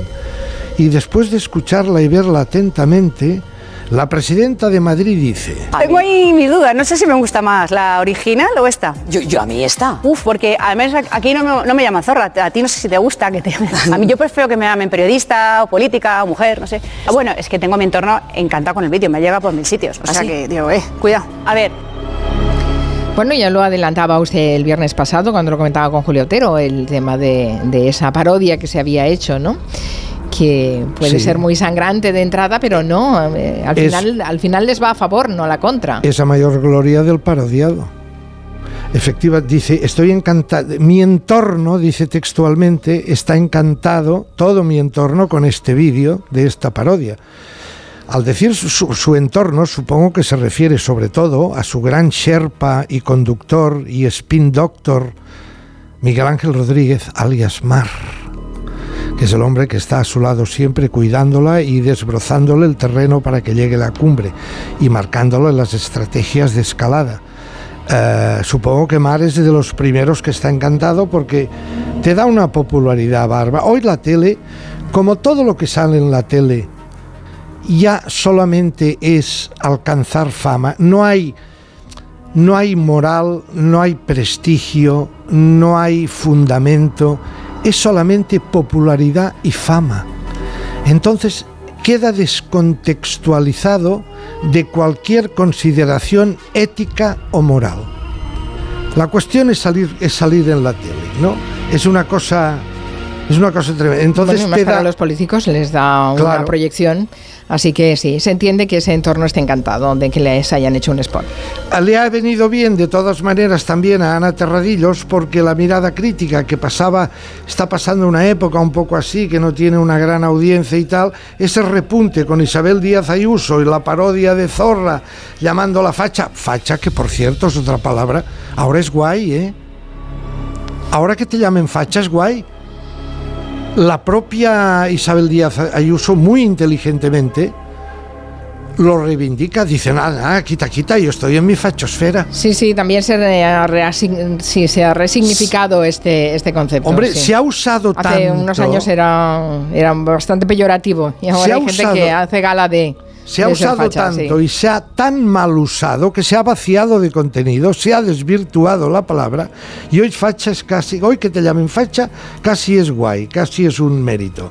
Eh, ¿Qué más ha visto? Hablando de entrevistas que, mire, Rafa Nadal, Ana Pastor se va a Manacor y entrevista a Rafa Nadal a ver cuál es el futuro que... A ver, entrevistar a Rafa Nadal es muy difícil. ¿Sí? Mucho. ¿Por qué? Porque, porque es un hombre muy hermético, muy seco, muy metálico en algunas cosas. Eh, muchos deportistas son así a la hora de entrevistar. ¿eh? Recuerde usted las entrevistas a Messi, el primer jugador del mundo, un hombre genial con una pelota en los pies, pero le pones un micro y lo pones a hablar y cuidado, ¿eh? Bueno, cada uno sirve para lo que sirve. Nadal es un gran jugador de tenis y ya está. Se le ha convertido en un referente de más cosas, pero bueno, en la entrevista tampoco demostró demasiado eso. ¿no? No, y a Ana Pastor le costó Dios eso. Pero hubo un momento, hubo un momento que esto es lo que ha trascendido más. Sabe usted que los periodistas, lamentablemente, eh, solo buscamos, cuando vemos una entrevista, solo buscamos titulares. A ver qué titular. Nadal no da titulares. Pero ahí hubo un momento en que se metió en un jardincillo.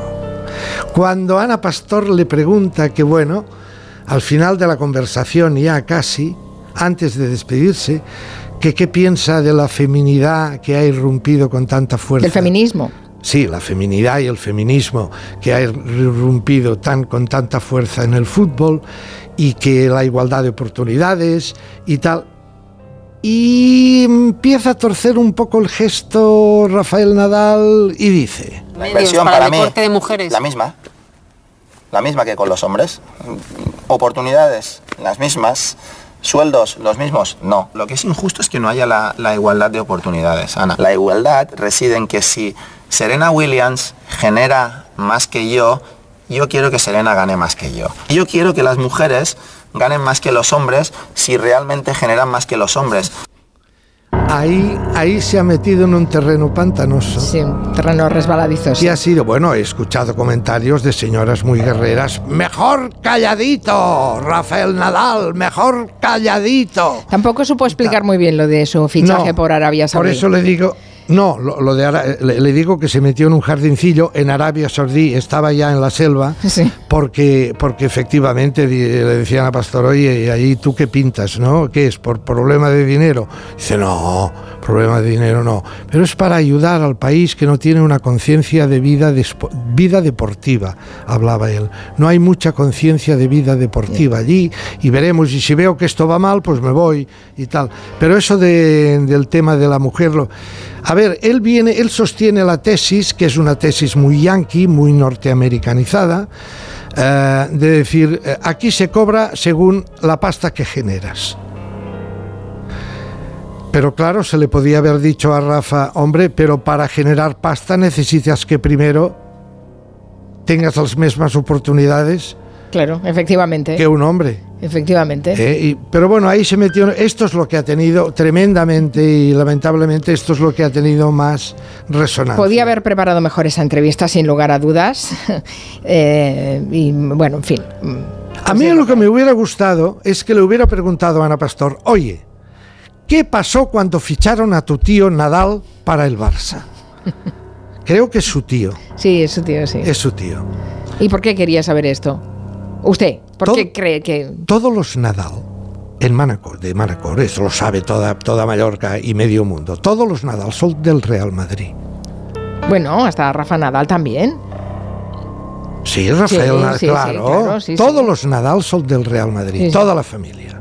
Pero tuvieron uno que jugó en el Barça. Y entonces van los del Barça a fichar a un Nadal a Manacor y creo, creo, por eso me hubiera gustado, creo que fue tremendo, tremendamente divertido, cuando llega un equipo de TV3 y se encuentra con la casa de Nadal llena de escudos, emblemas, bufandas del Real Madrid.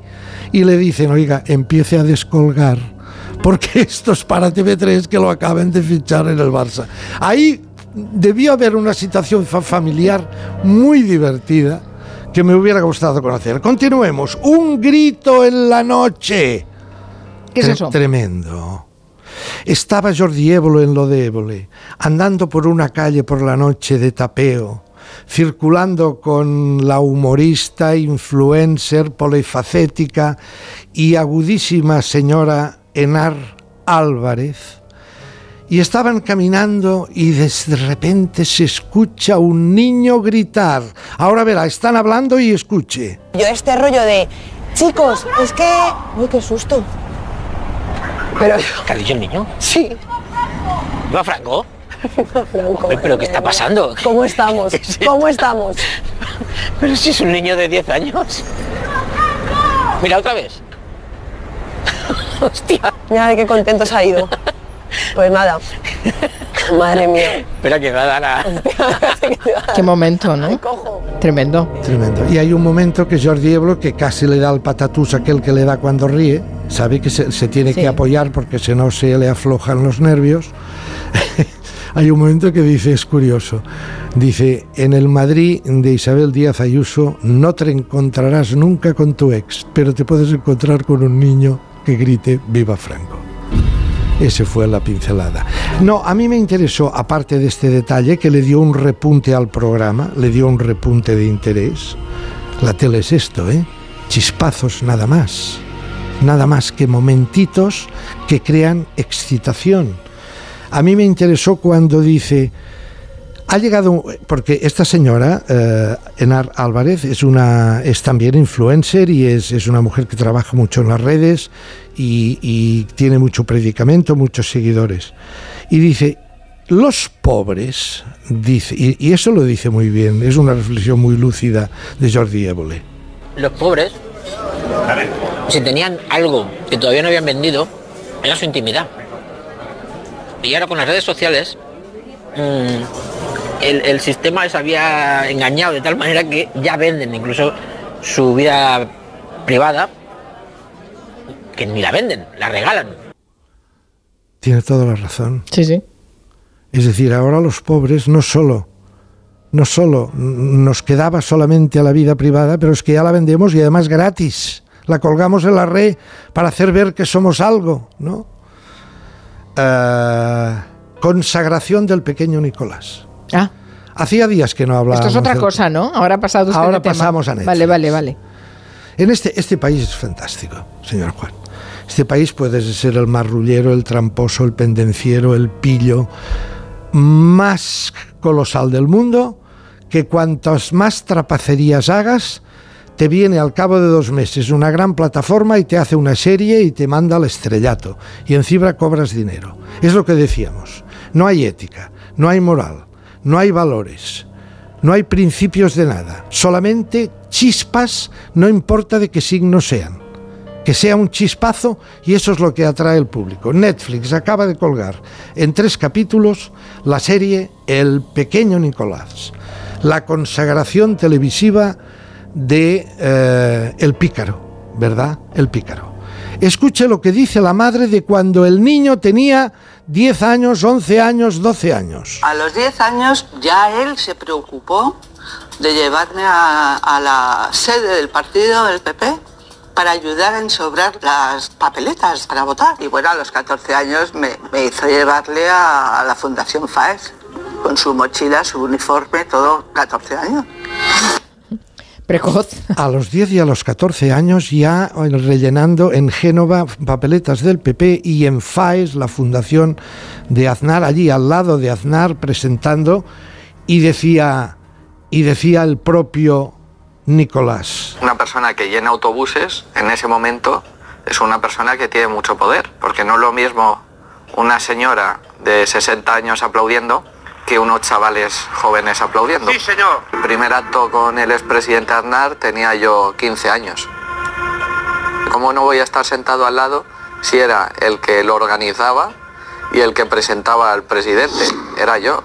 Si era menor, trabajo infantil. 15 años. Qué barbaridad. Al lado de la- están las fotos, ¿eh? Sí, sí, sí, Yo he sí. publicado hoy una en el periódico. Sí, sí. En el periódico de Cataluña, creo que también en el Lo periódico. tenía claro Nicolás ya desde pequeño, donde tenía que arrimarse para de una, vivir. de una precocidad ah, extraordinaria, ¿verdad? Y un, ah, dice en un momento dado también muy interesante, los grandes negocios no se hacían en Génova, yo los hacía en el palco del Real Madrid. En Génova no se movían los hilos. Los hilos yo los movía en el palco del Madrid. Ese era muy buen sitio para cerrar los negocios que fueran necesarios. Y al final ahí no necesitas presentación porque es un sitio donde ya solo estar ya implica que eres alguien. Yo lo que le pregunté al presidente le dije, Florentino, le llamaba presidente. Digo, presidente, ¿usted de, de- qué partido político es? ¿Del PP o del PSOE? E?". Y me dijo, Frank, me tocó la espalda, me acuerdo perfectamente, y me dijo, yo no soy de ningún partido, yo soy del poder. Estoy por encima de eso. Qué buena respuesta, ¿no? Es fantástico, Florestino. ¿Qué, qué, qué partidos? Yo soy el poder. Yo estoy por encima de toda esa historia. Y luego la pincelada. A ver, hay un momento que hablan de Javier de la Rosa, conexiones con la Pujol Family y tal. Eh, queda un poco superficial aquello. No han profundizado bien en esta serie la relación que tuvo como emisario del CNI o supuesto emisario del CNI o de la policía del pequeño Nicolás viajando a Barcelona, entrevistándose con alguien de la familia Pujol, algún hijo. Aquello queda muy, muy, muy... Pero hay un momento que el excomisario Villarejo eh, hace la definición del pícaro, concretamente del pícaro ni- pequeño Nicolás, que es fantástica. Es pícaro lleva la connotación de delincuente. Con 18 años descubre lo que los demás tardaron 30 o 40. Y es que en el mundo de la política hay pasta por todos lados, ¿no? Es así descubre con 18 años lo que otros tardan 40, incluso hay quien no lo descubre, ¿no? Y luego el papel del Partido Popular, muy turbio, aquí hay toda una historia muy turbia que todavía no se ha contado, quizá algún día el propio Nicolás la contará, de cómo este chaval con 15 años puede acceder a todos estos sitios a través de contactos, algunos apuntan a Soraya, Soraya ella lo ha desmentido siempre, pero apuntan a Soraya Saez de Santa María, en fin, Ah, le traigo una canción triste. Sí, sí, porque nos está quedando un repaso por la televisión que pues deja a nuestro país y nuestra sociedad estaba un poco revisando fechas, estaba se cumplen ahora 125 años del nacimiento del gran Antonio de Curtis, Totó.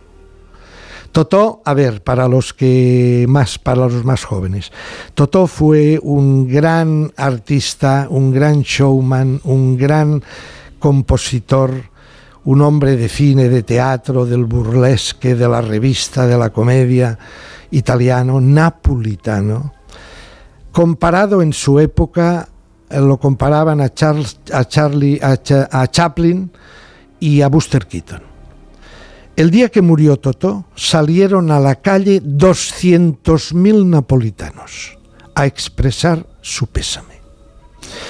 Totò tiene una canción que es un clásico de la música italiana que se titula Mala Femmina, Mala Mujer, mm. que la compuso en los años 50 en un rapto de ira, de odio y de mal cuerpo que tuvo el día que su esposa, Diana Bandini, le dice, Antonio, me marcho y me caso con otro porque estoy harto de ti. Le cogió un ataque de mala hostia de unas considerables proporciones y se puso a escribir esa canción que es terrible, Mala fama. Femmina, tu sei una mala che sto fatta chiagnere lacrime infamità. Femmina, se tu peggi una vipera, mento l'anima, non posso più campare.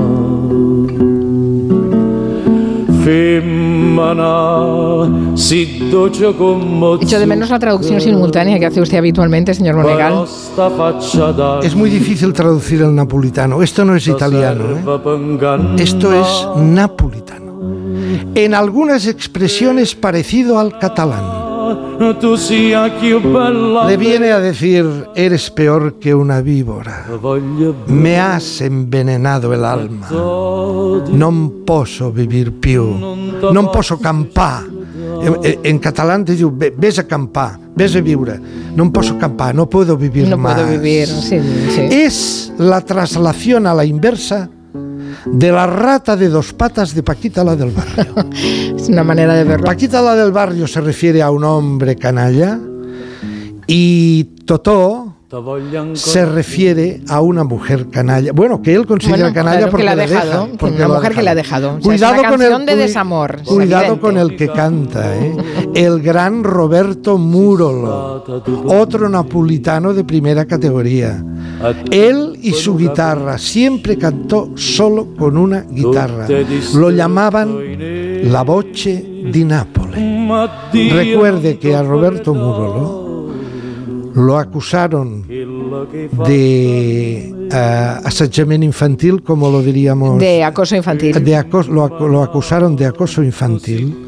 Se tuvo que recluir a los 38 años a una casa en el campo, dejó de cantar. Le amargaron la vida y al cabo de 15 años se demostró que era todo falso La República Italiana le hizo un homenaje, le dio la medalla de la República, le hicieron homenajes en el Festival de San Remo. El gran Roberto Muro. Le despido, señor Monegal. Mire, voy a aprovechar esta, esta música de fondo para, para compartir con los oyentes los recuerdos radiofónicos que tienen dos de nuestros colaboradores, Juan Soto Ibars y Miguel Romero. Yo a la radio la he tenido que querer porque mm, empecé a escucharla los sábados por la mañana cuando venía de juerga, la adolescencia, y mis padres ponían por la mañana la radio a toda castaña para que en casa nos enteráramos de, de la actualidad a las ocho y media de la mañana, una cosa así. O sea que mis primeras reacciones ante la radio fueron de taparme la cabeza con una almohada, con un edredón, con todo lo que pillara a mano. Y poco a poco fui descubriendo que la libertad no estaba tanto por ahí por las noches, sino precisamente en la radio. Cuando era pequeño mi padre me llevó en repetidas ocasiones a Radio Nacional a ver a Julio César Iglesias y a Eli del Valle. Y me marcó ver cómo se quitaban los papeles entre ellos, había risas, diversión y siempre pensé, la radio tiene algo especial que no tiene la televisión, algo que te susurra al oído y que es muchísimo más cercano. Eh, siempre quise hacer radio y afortunadamente Julia Otero me dio la oportunidad con la sección Adopta Angelo.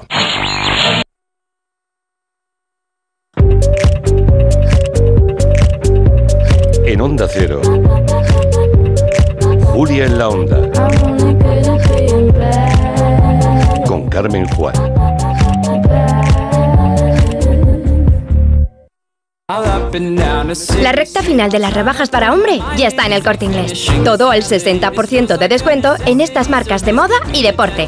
En Medio Tucci, Dustin Joyce, Easywear y Green Coast, Boomerang y Mountain Pro. Hasta el 29 de febrero, rebaja final. En tienda web y app. El corte inglés. Su alarma de Securitas Direct ha sido desconectada. Anda, si te has puesto alarma. ¿Qué tal? La verdad que muy contenta. Como me paso casi todo el día fuera de casa trabajando, así me quedo mucho más tranquila. Si llego a saber antes lo que cuesta, me lo hubiera puesto antes.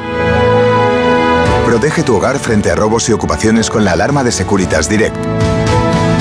Llama ahora al 900-272-272. ¡Begoña! Si me pongo así es por tu culpa. Porque me estás mintiendo, reconócelo. Hay otro hombre. Andrés de la Reina para servirle. Cuando le vi, debí imaginar que era mi cuñado. Sueños de libertad. Gran estreno. El domingo 25 de febrero a las 10 de la noche en Antena 3. La tele abierta.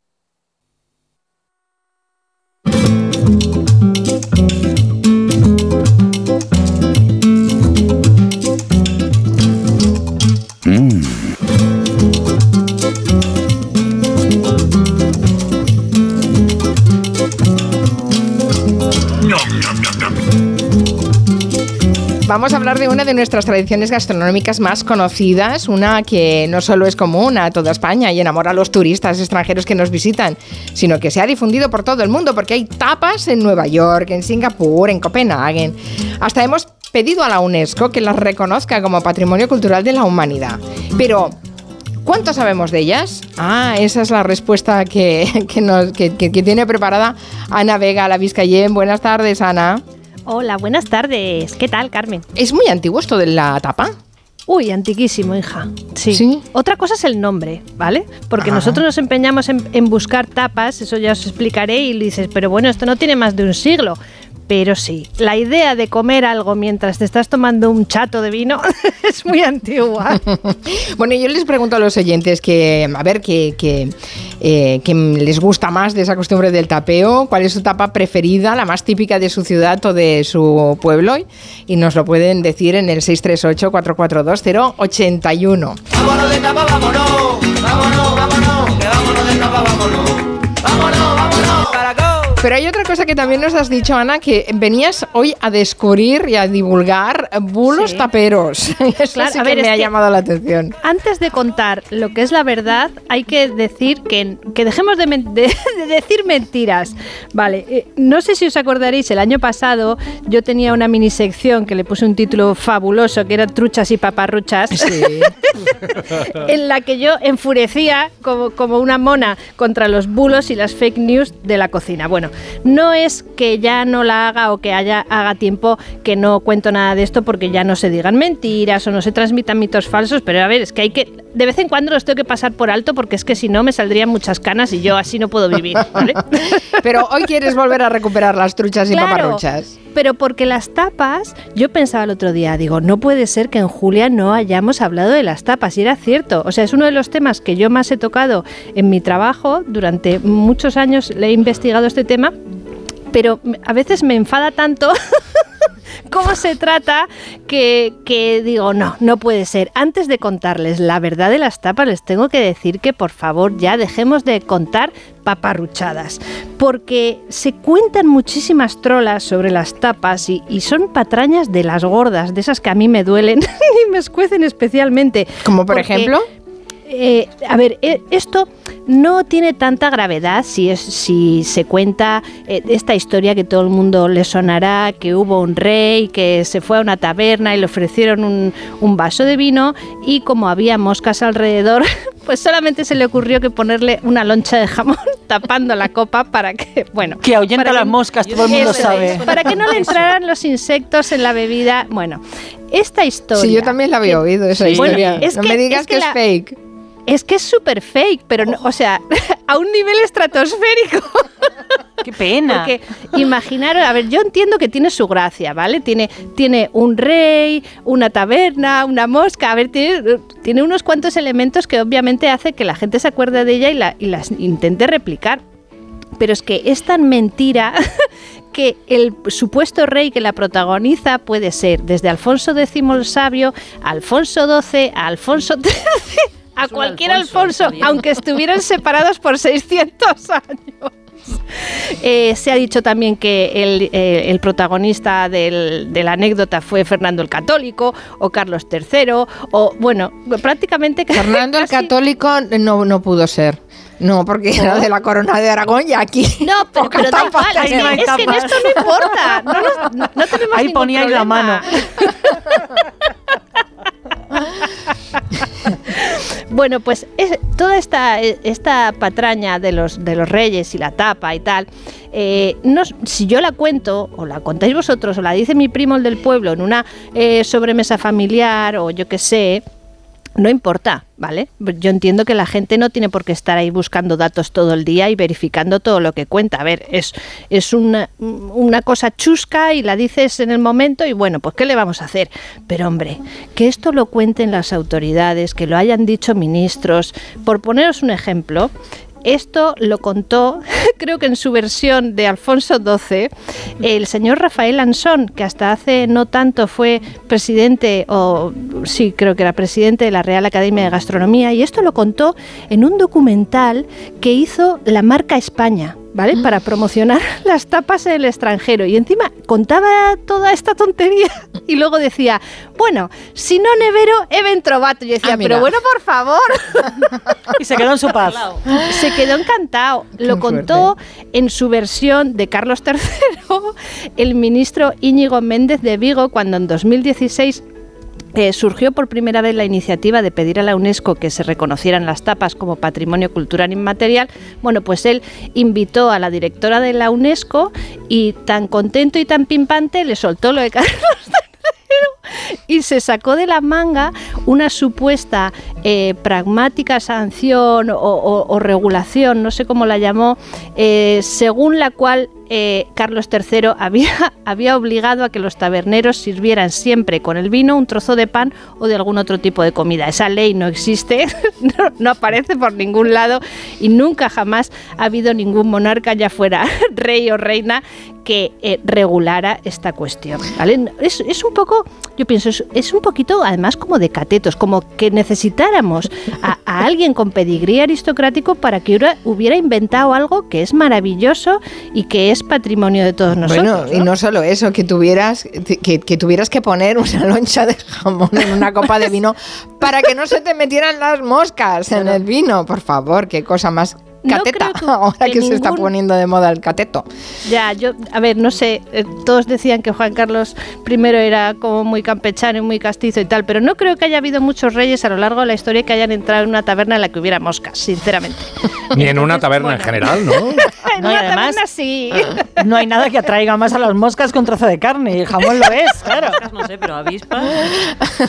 Bueno, total, que de, de esto nada, ¿no? Olvídense todos ver, los oyentes que, eh, eh, que la tapa no sale de ahí, de tapar No, es que- una copa. Es, tan grave la cuestión esta. A ver, yo entiendo que habrá gente que pensará que, bueno, a ver, que, el asunto gastronómico, pues que igual no es tan serio como para eh, tomárselo, ¿sabes? Como para llevarse las manos a la cabeza o ponerse tiquismiquis con el asunto. En plan de, bueno, a ver, hija, que si le ponemos un poco de brillo y brillo a la historia, pues tampoco pasa nada. Pero bueno, como yo me dedico a esto y me parece sobre todo que cuando ya entramos en un asunto de eh, eh, oficial, ¿no? Hay que hacer las cosas bien. Y en, creo que fue en 2018 cuando se publicó el dossier. Esto ya es súper oficial, súper burocrático y tal. Se publicó en el BOE la resolución eh, con la que se solicitaba oficialmente a la UNESCO este reconocimiento de tal, tal, tal. Y entonces mandas, bueno, un, un- informe como súper riguroso, con un montón de páginas explicando por qué las tapas son importantísimas en nuestra cultura y tal y cual. Y tenía una sección que se llamaba Leyendas de origen. y ahí metieron lo de los Alfonsos otra vez. Eh, y luego había un apartado que creo que hablaba algo así como, bueno, igual orígenes probables, como más fundamentados, y esto, a ver, es como que me hizo ilusión y a la vez me quedé un poco decepcionada porque me copiaron una cosa que yo había escrito. ¿Qué dices? Pero sin Uno- mencionarte, sin atribuirme. Un, par, un par de años antes yo había escrito, creo que uno de mis primeros artículos sobre las tapas y lo debieron de encontrar y metieron ahí unos cuantos datos que yo había eh, eh, descubierto. Pero bueno, que la cuestión es que es un tema tan, tan inmenso, por así decirlo, en el que nos podemos zambullir durante meses, que cada vez que yo lo toco salen cosas nuevas. Y entonces, eh, lo que escribí en 2016, pues ya no tiene nada que ver con lo que ahora sé sobre las tapas. Mm. Pero bueno, me hizo mucha ilusión en el fondo que Bueno, salía en pero por favor, Pero bueno. por favor, que, que Que me pongan la, hubieran que, po- dicho. que pongan la fuente original, que eso es ya de, de- de- de- de primero de, de primero de básica, como aquel que dice. Eh, mi- eh, vamos a escuchar a los oyentes a ver qué ver nos, cuentan qué de nos las cuentan de tapas. las tapas. Aquí con en León, con Uy, respecto a la tapa, como con la consumición te dan algo, por ejemplo con el café, te preguntan si dulce o salado, pues te dan a elegir. Y con las bebidas, pues si te ponen tapa. Y conocemos los bares por la tapa, más que por el nombre del bar. El de las patatas, el de las mollejas, el de la el pollo. Conocemos a los bares por la tapa. Hay tapas y tapas. Y las tapas que se eligen en una carta es porque te las van incluyendo en el precio de la bebida. Y luego están las tapas que no incluyen en el precio de la bebida, que son las que se ponen en Madrid y que el camarero te pone el aperitivo conveniente según los gustos que tengas. Yo conozco un sitio que se llama El Luso, que en la primera bebida, la primera tapa que te ponen es un huevo frito con aceite y pimentón que está delicioso. Aquí en mi tierra, que soy de Benavente, Zamora, por 2,50 euros te puedes tomar un tercio de cerveza premium acompañado de una buena tapa de cualquier eh, tema de casquería, pinchito pequeño moruno, o croquetas, o pizza, eh, un trozo de hamburguesa. A mí me encantan las tapas de Ciudad Real que ponen con tostas de pan y tortilla de patata con un poquito de cebolla caramelizada encima. Es una maravilla. Además, muy barato. Qué Dios bueno. mío, qué Dos, precioso. dos euros cincuenta Qué precios. en Zamora. ojo, ¿Pero qué que estamos haciendo en las. Ramblas? Vámonos a Zamora, por favor. Cerveza premium en Benavente. Y es verdad Bueno. que ponen con el café tapas, por ejemplo, en Galicia pasa mucho. Te pides un café y te pueden caer unas Sí, lentejitas sí, sí. o un trozo de bizcocho con el que desayunas. Tapa dulce, qué bueno. Bueno, Oye, ¿el nombre de tapa de dónde viene, Ana? A ver, como la cuestión de las tapas, y además yo he venido hoy aquí... Es lo de un rey, yo lo sé, mira, es un rey que se un fue rey que a una taberna. ¿No sabes? ¿Saben aquel no la que sabes. rey Bueno, a ver, la cuestión es que eh, lo vamos a separar un poco y la próxima semana contaremos cómo triunfó el concepto de la tapa en toda España y por qué. Pero yo os voy a decir que antes de que se eh, hicieran famosas con el término de tapas, tuvieron otros muchos nombres. ¿Ah, sí? Sí, sí, sí, sí. Por ejemplo, eh, En los tiempos del Quijote, porque esta palabra sale precisamente además en, en la novela de Cervantes, se llamaban incitativos o llamativos, porque servían Oh. para despertar o llamar al hambre. Eh, vamos a pensar que no es muy difícil, siendo tú un tabernero o tabernera avispada, darte cuenta de que si les das un bocadito picante o, o salado a los clientes, es muy posible que pidan más de beber. Claro. Y si les das cosas ricas, seguramente se queden más rato y pidan claro. otra ronda. Vale. Entonces, esa, esa picaresca, que es muy de sentido común, ya existía en el siglo XVII. Es marketing, ¿eh? No picaresca, es sí, sí, marketing. sí. Entonces, en aquellos tiempos del siglo de oro, lo- los llamativos estos o incitativos, pues eran normalmente eh, encurtidos como aceitunas, berenjenas en vinagre. Queda eh, raro, ¿eh? Decir eh, con los queso. amigos. Sí. Queda raro decir con los Vamos amigos. a tomar unos incitativos. Sí, sí, parece como un medicamento, ¿no? Bueno, tuvieron otros muchos nombres, dependiendo de, de las regiones de España e incluso de los pueblos diferentes, se podían llamar friolerillas, Oh, platillos, me encanta. menudencias, abrebocas y cositas, simplemente. Pero tapas no, no aparece. No, no, no, tapas no. En, en Cádiz, por ejemplo, eh, en, a finales del siglo XIX se llamaban platillos y la idea era exactamente la misma que ahora entendemos como tapa gratuita. En 1897 un señor que visitó Cádiz eh, decía, por ejemplo, que esto que dan en las tabernas es lo que llaman platillo, un obsequio que el dueño hace al consumidor y cuya importancia depende de la del pedido. Es decir, cuanto más vino pedías, eh, más generosa era la ración de la tapa. Es como un otro- premio. Sí, claro, es que esa es la cuestión, es un premio a la fidelidad como cliente. Otro viajero, el periodista que era eh, asturiano de origen, pero que vivía en Cuba, Nicolás Rivero Muñiz, fue la primera persona que puso blanco sobre negro, atención, la palabra tapa. Lo hizo en el año 1904 en un libro titulado Recuerdos de viaje por España. Y en él contaba que había visitado Sevilla y que en un local muy, muy, muy famoso de la época que se llamaba La Venta de Eritaña, que es un sitio en el que se hacían juergas flamencas y había como cocina típica, eh, se puso morado, y esto es una cita literal, a chatos con tapaera capaces de resucitar a un muerto. Dan allí ese nombre a unas cañitas de manzanilla cubiertas con una raja casi transparente de salchichón de Vic o de jamón de la sierra, que en materia de comer y beber son la esencia de lo sabroso y de la suprema elegancia. Wow. o sea, sí tapaera. que- A ver, pero la ra- la- la- la era la raja- tapaera. Las la rajas tapadera. casi transparentes de salchichón Bueno, a ver, de Vic, claro, a ver, es eso que eran es gratis, oye, por favor. Igual era de Vic, el señor de la venta de Eritaña. Seguro, seguro. Pero la cuestión es que eh, el intríngulis, por así decir, la, la- la verdad subyacente en esa leyenda de los reyes alfonsos que hemos contado antes, eh, quizás tiene una poquitina de verdad porque eh, ya hemos visto que el, el- el término que hoy en día usamos, que es el de tapas, viene de tapadera o tapaera y al final tapas, que es como los sevillanos ya a mediados del siglo XIX llamaban a este obsequio, por así decir, gratuito que se daba en las ventas, en los mesones, tabernas, etc.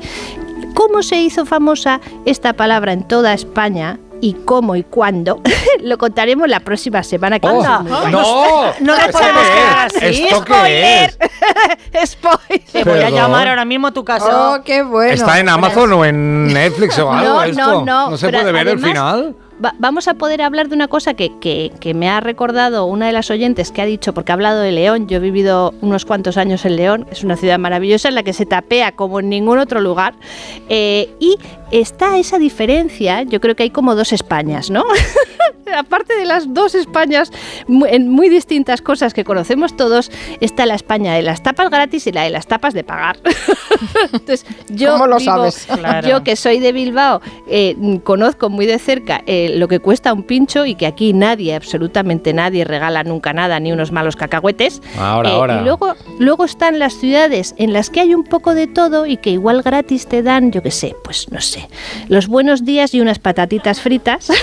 y luego las señoras ciudades en las que quizás, como el nivel de vida o, digamos el coste de la vida es más barato que en otras, eh, dan unas tapas, taponas gigantescas gratuitas. Que quizás la cerveza es un poquito más, más cara, o sea, lo que te cuesta eh, un corto de cerveza cuesta más quizás en León de lo que costaría en otra ciudad, pero claro, es que te están, Compensa, dando, claro. te están dando una cosa tremenda, una tapa, yo que sé, de morcilla con patatas fritas. Bueno, vale, o- sí, aquí no se hace, vale, muy bien. Podemos Vale, avanzar. a ver, a ver, Gracias. la próxima semana entonces, Ana, eh, nos vas a dar las direcciones de donde se toman las mejores tapas, ¿no? Ay, bueno, pues Claro. yo de León puedo contaros mucho.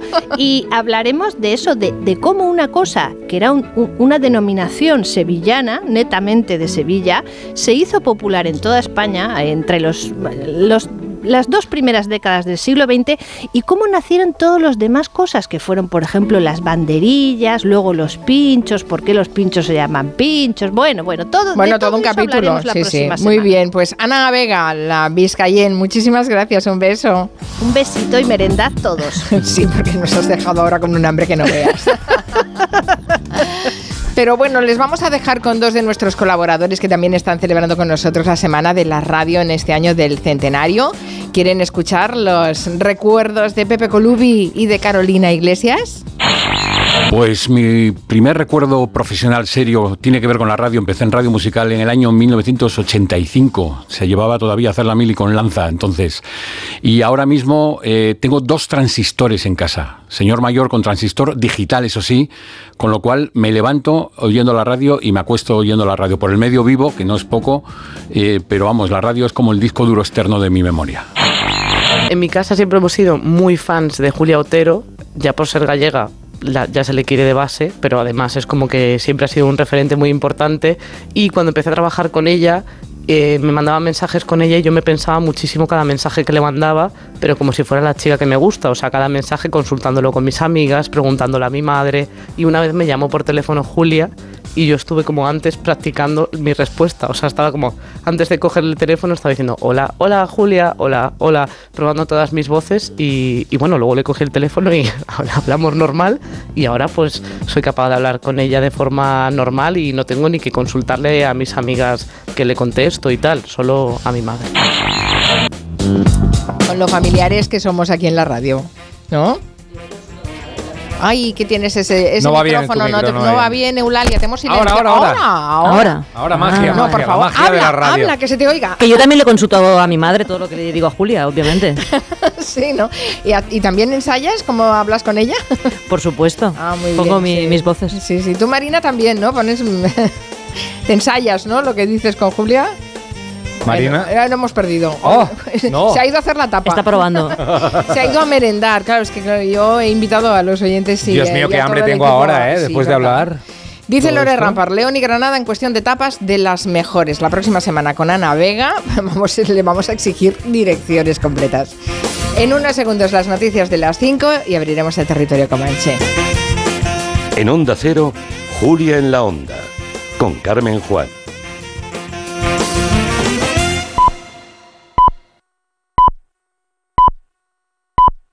Cinco en Canarias.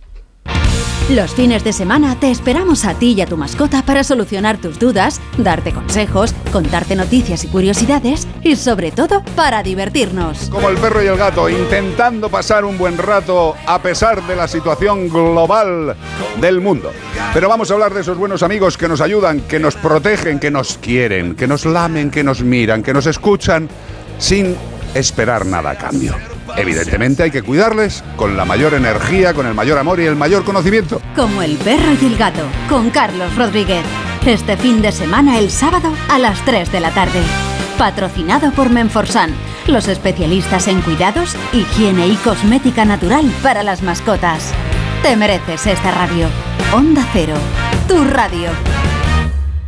Pasan los años y los huesos y articulaciones no son lo que eran. Artrohelp Forte, gracias a su fórmula, es un excelente suplemento para huesos, articulaciones y cartílagos. Pide Artrohelp Forte de Laboratorios Marnis en herbolarios, farmacias y para farmacias. Más información en marnis.com. 29. Tus nuevas gafas graduadas de Sol Optical. Estrena gafas por solo 29 euros. Infórmate en soloptical.com. Con este estrés no consigo concentrarme. Toma Concentral. Con su triple acción de lavacopa, rodiola y vitaminas, Concentral consigue aliviar el estrés ayudando a una concentración más estable y duradera. Concentral. Consulte a su farmacéutico o dietista. Bienvenidos a otra dimensión de cruceros con Royal Caribbean y Viajes El Corte Inglés. Aprovecha la salida desde Barcelona del barco más grande de Europa, Oasis of the Seas. Reserva con hasta 300 euros de descuento, niños gratis y los mejores espectáculos incluidos. Consulta las condiciones de tu crucero Royal Caribbean en Viajes El Corte Inglés. ¿Cansado de toser? Toma Herbetón Respire. Herbetón jarabe con extracto de pino y eucalipto espectora y reduce el espasmo bronquial. Herbetón Respire. Consulte a su farmacéutico o dietista. Llegan las rebajas del hogar del corte inglés. Hasta el 50% de descuento en una selección de colchones de las mejores marcas. Del 12 al 29 de febrero de 2024. Financiación fácil hasta en 12 meses. Financiación ofrecida por financiar al corte inglés y sujeta a su aprobación. Consulta condiciones en elcorteinglés.es. En tienda web y app. El corte inglés. Su alarma de Securitas Direct ha sido desconectada. Anda, si te has puesto alarma. ¿Qué tal? La verdad que muy contenta. Como me paso casi todo el día fuera de casa trabajando, así me quedo mucho más tranquila. Si llego a saber antes lo que cuesta, me lo hubiera puesto antes. Protege tu hogar frente a robos y ocupaciones con la alarma de Securitas Direct. Llama ahora al 900-272-272.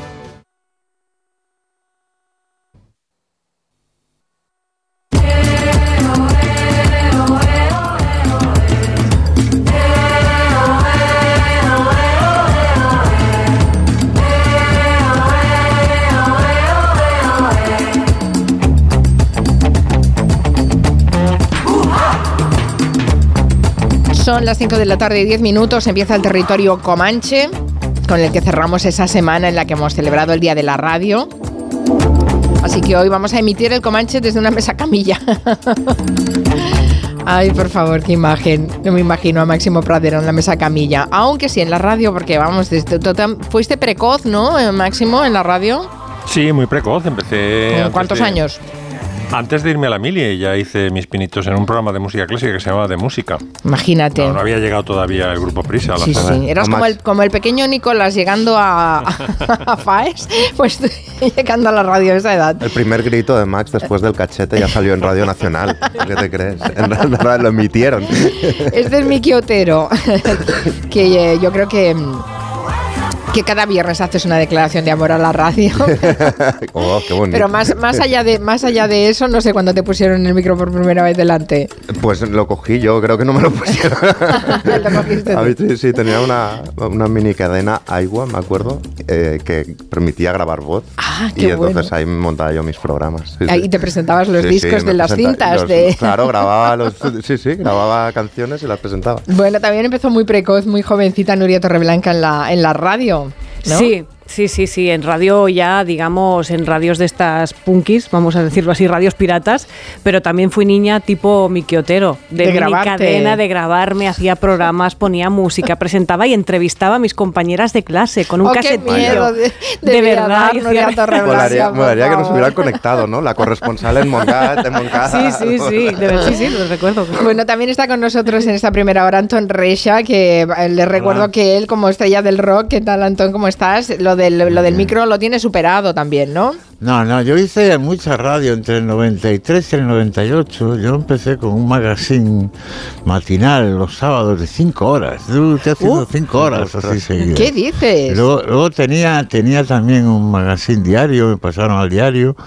Y bueno, fue un- unos tiempos. La verdad es que la experiencia de radio ha sido de lo mejor para mí. Yo ¿Y cómo se llamaba ese programa, Antón? ¿Cómo se llamaba? Bule Bule, se llamaba Bule. Ah, qué bueno. ¿Pero era en la Galega o dónde era? Esa- Era en una emisora, en una emisora, eh, en, en principio gallega, que era Antena 3 Galicia, que luego fue Radio Voz Galicia, y luego ya fue Radio Voz España, había algunas frecuencias en España, y luego se las vendió todas las frecuencias a Onda Cero.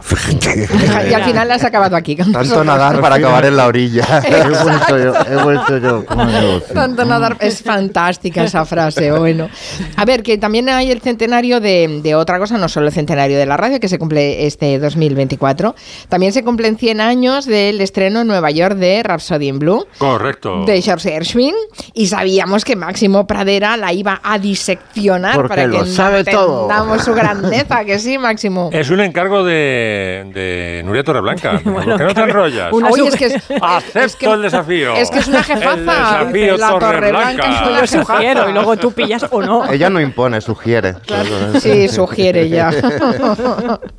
Pues sí, es una obra, hombre, no sé si, como han dicho algunos periódicos, la obra que cambió el rumbo de la música clásica, porque, digamos, obras de clásica que hayan eh, influido, eh, ejercido la influencia que, por ejemplo, las señoritas de Aviñón en la pintura, pues hay dos o tres. Está probablemente la consagración de la primavera, eh, la noche transfigurada de Schoenberg, alguna otra, ¿no? Quizá el bolero de Ravel como música repetitiva y tal. Pero esto sí que cambió la vida de Gershwin, porque Gershwin era mm, conocido como un compositor de canciones, muy comercial, pero no como un compositor de clásica. Y aquí fundió en esta rapsodia, que viene a ser un concierto para piano en un movimiento, fundió perfectamente el lenguaje de la clásica con el, el lenguaje del jazz. ¿no? Pero ya el año anterior, mm, un compositor francés muy famoso, muy, muy sesudo, Darius Milhaud, había hecho un experimento muy exitoso con un ballet que se llamaba La creación del mundo, donde vais a escuchar ahora el ejemplo, funde perfectamente una pieza de clásica como un ballet con el lenguaje del jazz. Esto es una jazz por los cuatro costados.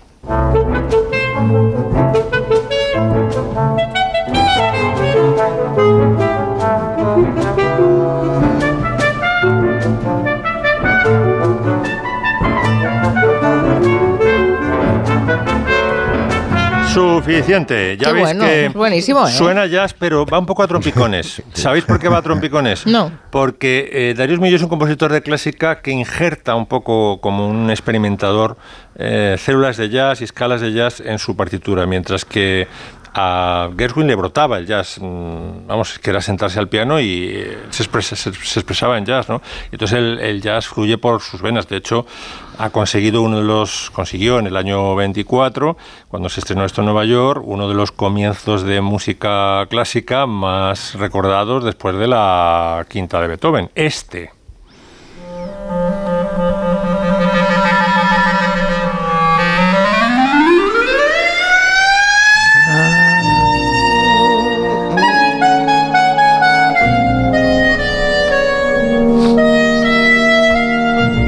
Amaba Nueva York. el comienzo de Manhattan. La deseaba como un jaguar. Exacto. ¿Cu- ¿Cuántas películas habremos visto que empiezan con esta música, eh? Pero bueno, bueno. está sobre todo creo identificada mm, con Manhattan. Por cierto que Woody en Manhattan hace un editing, porque esta pieza dura 17 minutos, y todos los títulos de crédito del comienzo, que están montadas sobre esta rapsodia, parece que la rapsodia es eso, monta sobre 5 minutos, porque edita todos los, eh, todos los temas y tal, y lo, lo- lo ha hecho un músico profesional, evidentemente, porque está muy bien hecho, ¿no? Porque la- lo último que se oye cuando terminan los créditos es el final de Rhapsody in Blue. Este comienzo que parece de, ta- tan natural, en realidad tiene su historia. Lo que había escrito George Gershwin era una escala de 17 notas, una, una escala de jazz mm, de clarinete, después del trino,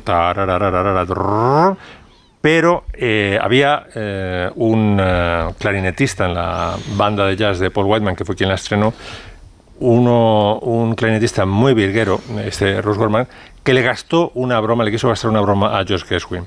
Y interpretó, metió un glissando, un smearing que dicen ellos, porque arrastran los dedos sobre la- los agujeros de- del clarinete. eh, arrastró la- los dedos y hizo el famoso glissando de, de, de Rhapsody in Blue. Vamos a escuchar cómo habría quedado si se hubiera respetado la partitura de Gershwin y cómo lo hizo luego Ross Gorman. Esto sin glissando. Sí.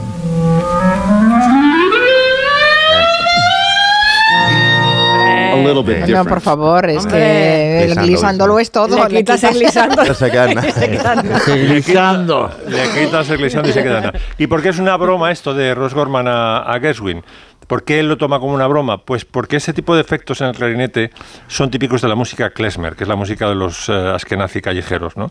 Y entonces eh, Gershwin era judío y entonces se da por aludido y dice, qué cabrón, le dice a, a Gorman, ¿no? Dice, has conseguido judaizar el jazz, ya. Dice, se queda este efecto. Entonces esto que no pasó de ser un episodio en los ensayos por decisión del autor, se quedó ya para siempre y marcó a partir de no sé qué nota de la escala, esto hay que tocarlo en glissando. ¿no? Po- ¿Y por qué rezuma, a pesar de ser considerada una pieza de clásica, por qué rezuma jazz? Pues porque Rhapsody in Blue tiene, eh, utiliza las, la- lo que se llama las escalas de jazz, que son escalas que tienen alteradas los, los- lo- algunos peldaños. ¿no? Una escala es una, una escalera. Tienen alterado el tercer mm, peldaño, eh, que está rebajado de un tono, el quinto, que está también rebajado de un tono, y el séptimo. Entonces vamos a, vamos a escuchar en clarinete cómo es la escala mayor, que es a partir de la que mm, se fabrica la escala de jazz, y cómo suena luego cuando bemolizas esas notas, cuando las rebajas de un semitono, cómo suena la escala de jazz.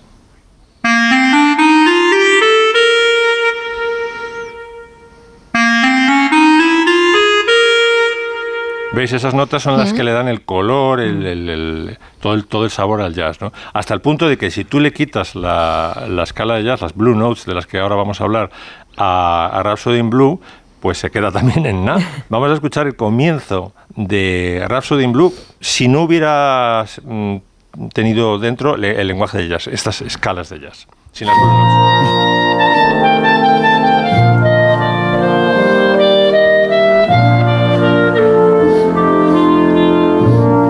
Buah. Y ahora con las Cuento blue- infantil. Exactamente. Una de- different. Con las Blue Notes ahora.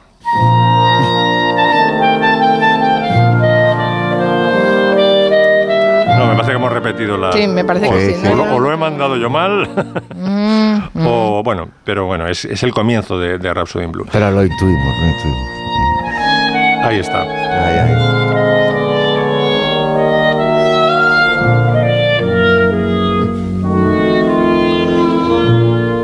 ¿Y por qué se llama Rhapsody in Blue? Pues bien, eh, le quería poner American Rhapsody, George Gershwin, pero su hermano había visto uh, días atrás una exposición de un pintor impresionista eh, de Massachusetts mm, que le había hecho mucha gracia porque todos los cuadros tenían nombres de colores, pues eh, anochecer en azul y amarillo o en, y verde, y todo, eh, pues eso, retrato en gris y plata. Y entonces dijo, no, mm, ponle mejor, eh, Ira Gershwin tenía muchísima, era el hermano mayor de George y tenía muchísima influencia en su hermano, ponle mejor Rhapsody in Blue. ¿Y por qué le pone Rhapsody in Blue? ¿Por qué el blue? Pues por las blue notes que acabamos de, ver, que son las tres notas alteradas de, la escala de jazz. ¿no?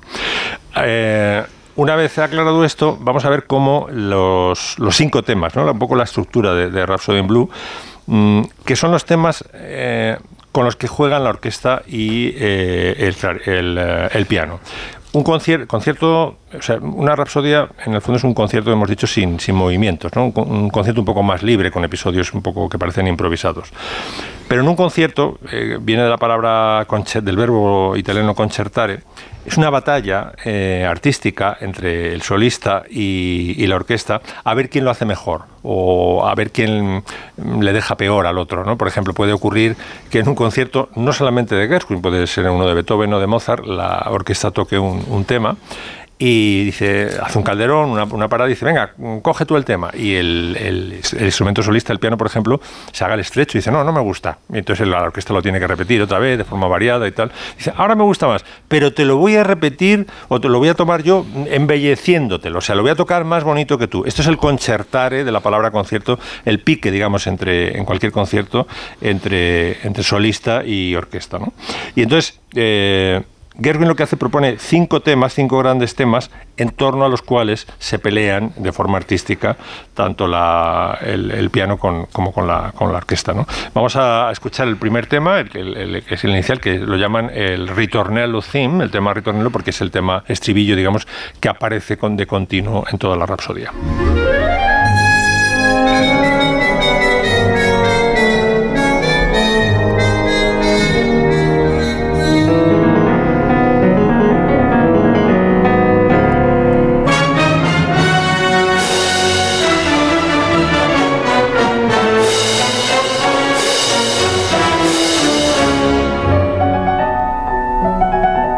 Etcétera. ¿Veis cómo se lo van, Sí, se lo, va- sí. se lo van rifando ¿no? el, el tema?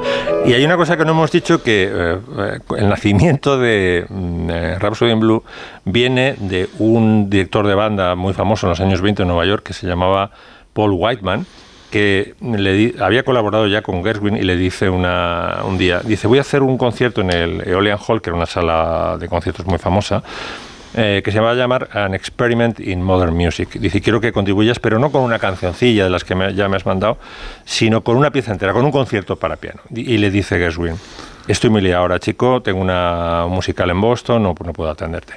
El otro se calla y al cabo de unos días están jugando al billar Aira Gershwin y su hermano y Aira tiene en las manos el eh, New York Standard y dice, oye, mm, tío, que aquí dice que vas a, vas a meter un concierto en el, el experimento este de Paul Wyman. Dice, no jodas, si le he dicho que no, que estaba muy liado. Dice, mira, mira, aquí lo pone, el señor Gershwin estrenará su concierto, no sé qué. Entonces llama inmediatamente George Gershwin a Paul Wyman y dice, oye, ¿qué es esto?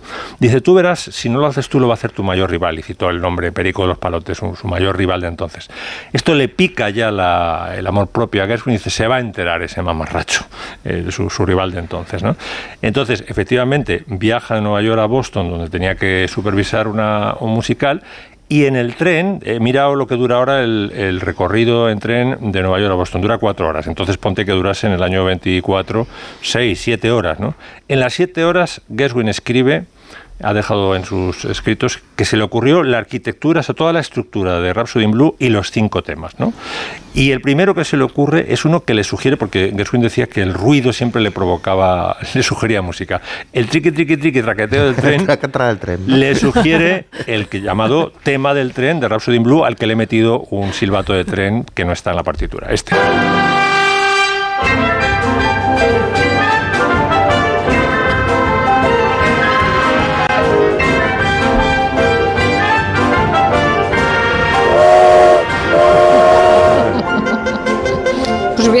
¿Eh? Con el silbato.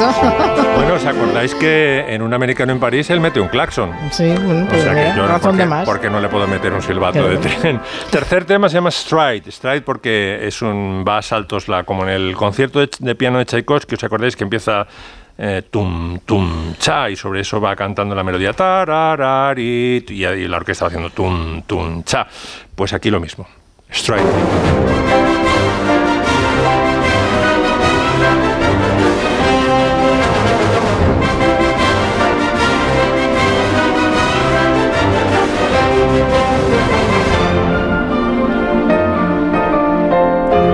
Otro tema mm, sobre el que combaten, concertan eh, piano y orquesta. El cuarto se llama Shuffle, por razones rítmicas que sería demasiado complicado explicar ahora. Shuffle Theme.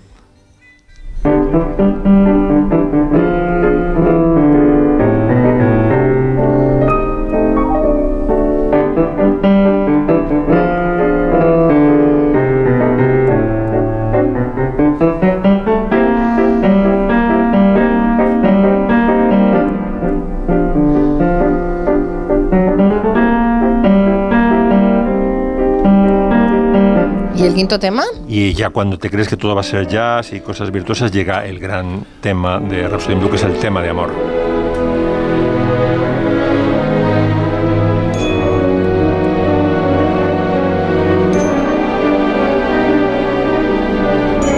Triangulito este lo has puesto tú también? No, es la, es Las la- campanillas del amor. el, el triangulito lo puso el, el arreglista de Paul Whiteman, que era un virguero que se llama Fer de Groffé y que hizo realmente una, una orquestación fantástica. Le da un, es que te transporta como al mundo de Campanilla y Peter Pan, Sí, ¿verdad? sí, realmente, muy chulo. Muy chulo. Bueno, vamos a hacer una pausa, si os parece, que después nos vamos de viaje a Galicia. Tenemos aquí varias cosas entre manos. Vamos, No, vamos. sol- no solo Anton Reixa nos va a explicar la idiosincrasia del gallego cuando vota, sino que también nos va a recuperar Miki Otero el viaje de su familia de Galicia a Barcelona en el año 74, Ahí vía está. transistor. Ahí Uy, está. cuántas cosas.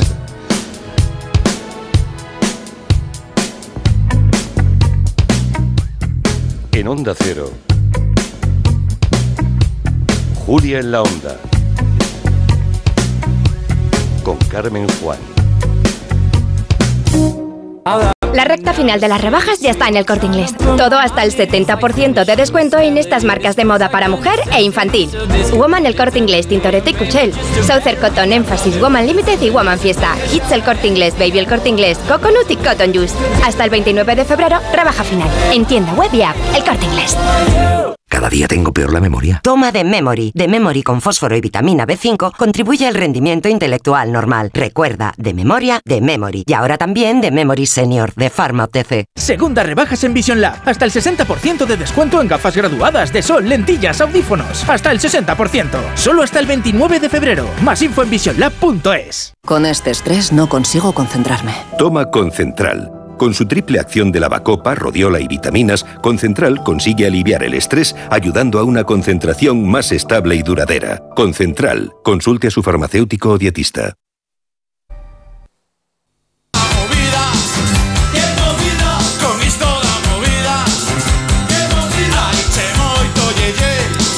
Bueno, tienen una movida en Galicia porque el domingo hay elecciones. Eh, hoy todavía no es jornada de reflexión. Mañana ya pensaréis, los que tengáis que pensar. Pensamos siempre. Sí, Carmen, sí, pensamos. bueno, Somos nosotros- gente. De, pensárselo mucho, ¿no? No, vamos a ver, yo, yo no, pe- no pensaría yo que un gabinetero en fuga como yo, de aquí en el Comanche, me iba a pedir que hablara de elecciones. Pero vamos a ver, yo lo primero que quiero reivindicar que los gallegos somos normales y más bien tirando a, a moderno en las elecciones. Vamos a ver, el cambio ya se dio en julio. Es decir, si tú haces una transposición de las elecciones, una transposición del voto popular, del número de votos en bruto, si haces una tra- transposición del número de votos que tuvo la izquierda y la derecha en el mes de julio, la izquierda estuvo 150.000 votos por delante eh, del voto de derechas. eh, o sea que, cuidado que no somos tan, no somos tan raritos. Eh, aquello que se decía de, de, de Fraga, ¿por qué Fraga duró mucho? Pues bueno, porque Fraga llegó un momento que tenía que ver con la transición. En Galicia la transición no había memoria republicana, pero no porque no fuéramos republicanos. En Galicia hubo un republicanismo enorme durante la, en el 36. ¿Qué ocurrió? Que el republicani- republicanismo en Galicia fue exterminado. El 19 de julio del 36 ya estaba Franco en Galicia. Aquí no hubo guerra y los republicanos que había, que eran muchísimos, eh, fueron exterminados, fueron a la cárcel, están en el exilio o están en la emigración. Ya Fraga se acaba, cuando se acaba Fraga es porque se le mueren, se le mueren los votantes a Fraga. ¿eh? Fraga efectivamente eh, tenía la edad de sus votantes. Y sus votantes, Bueno, él duró, eran- él duró muchísimo como presidente de la Junta, Ya, por- que por, por cierto acá- reivindicaba un cierto galleguismo, no sé si, si, Bueno, si no- no vivido tan- o adquirido. No tanto, pero bueno, Fraga era un hombre. de- de- la verdad es que le gustaba aquella primera época de, de la autonomía porque era como hacer un Estado en pequeño y esas cosas así megalómanas. De, esas que le caben en ¿no? la cabeza. Pero vamos a ver, luego, luego es que yo ya estoy cansado de que me digáis o que nos digáis que, que, que- que si somos muy de derechas, que si no sé qué. Vamos a ver. Eh, aquí hubo mucho fraga, pero vamos a ver, en tu país, Carmen, estuvo un señor que era eh, Jordi Pujol, que no era trotskista, eh, hasta donde yo sé, estuvo varias, No, varias, claro, no, aquí va- nadie puede dar lecciones de nada. Es varias evidente, es glacia- evidente. glaciaciones. En Euskadi, Sí. también durante varias glaciaciones, ha estado y sigue estando Sigue- el PNV. estando, sí, sí. ¿eh? En Madrid, en Madrid ya hace, ya hace muchos años que no saben para qué se usa la izquierda. ¿eh? O sea que. Bueno, en luego- Castilla y León también tiene un largo historial. Sí, sí, sí. Na- nadie puede dar lecciones de, de- Nadie nada, puede pero, dar ve- pero veo que tu corazoncito gallego se siente, se siente afectado por esto. Sí, hombre, que, claro que, que a sí, veces porque- os- porque- pero bueno, porque- el- eh, vamos a ver, la pregunta sería si va a haber cambio o no va a haber cambio el domingo. Los datos sería que podría haber cambio, pero nunca se habla de un dato, sin embargo, que incluso en Galicia pasado desapercibido.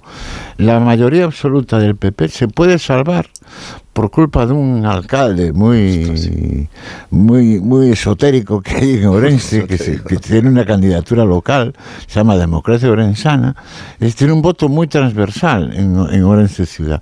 Y es muy posible que, ese- que- que esa candidatura de Democracia Orensana saque uno o dos votos, uno o dos escaños. Si ese uno o dos escaños salen, pues es posible que eso resuelva la mayoría absoluta del, del PP. eh, en, el, en el resto de Galicia no se le conoce tanto a, a Jacome, el, alcalde Sí, de... pero- pero pero, yo creo que ahora lo conoceremos mucho más, no solo por la posibilidad de que consiga un escaño, sino porque además ha hecho una campaña electoral. Vamos a sí, escucharlo, vamos a Oye escucharlo. tú, oye tú, Ourensano decides tú. De Ourense al barco, y Ana y la Rúa, que venga también venir. Si sois de la Nova, la Ribeira Sacra, Carballiño y Allariz. Bueno, musicalmente no te pregunto la opinión, ni tampoco a Max, ni, ni a Miki. Mejor, pero- mejor que Zorra. Es decir, hay peculiaridades de Galicia que, que ni se mencionan. Es decir, una cosa importante que nos diferencia incluso de Europa es que en, en Galicia no hay ultraderecha.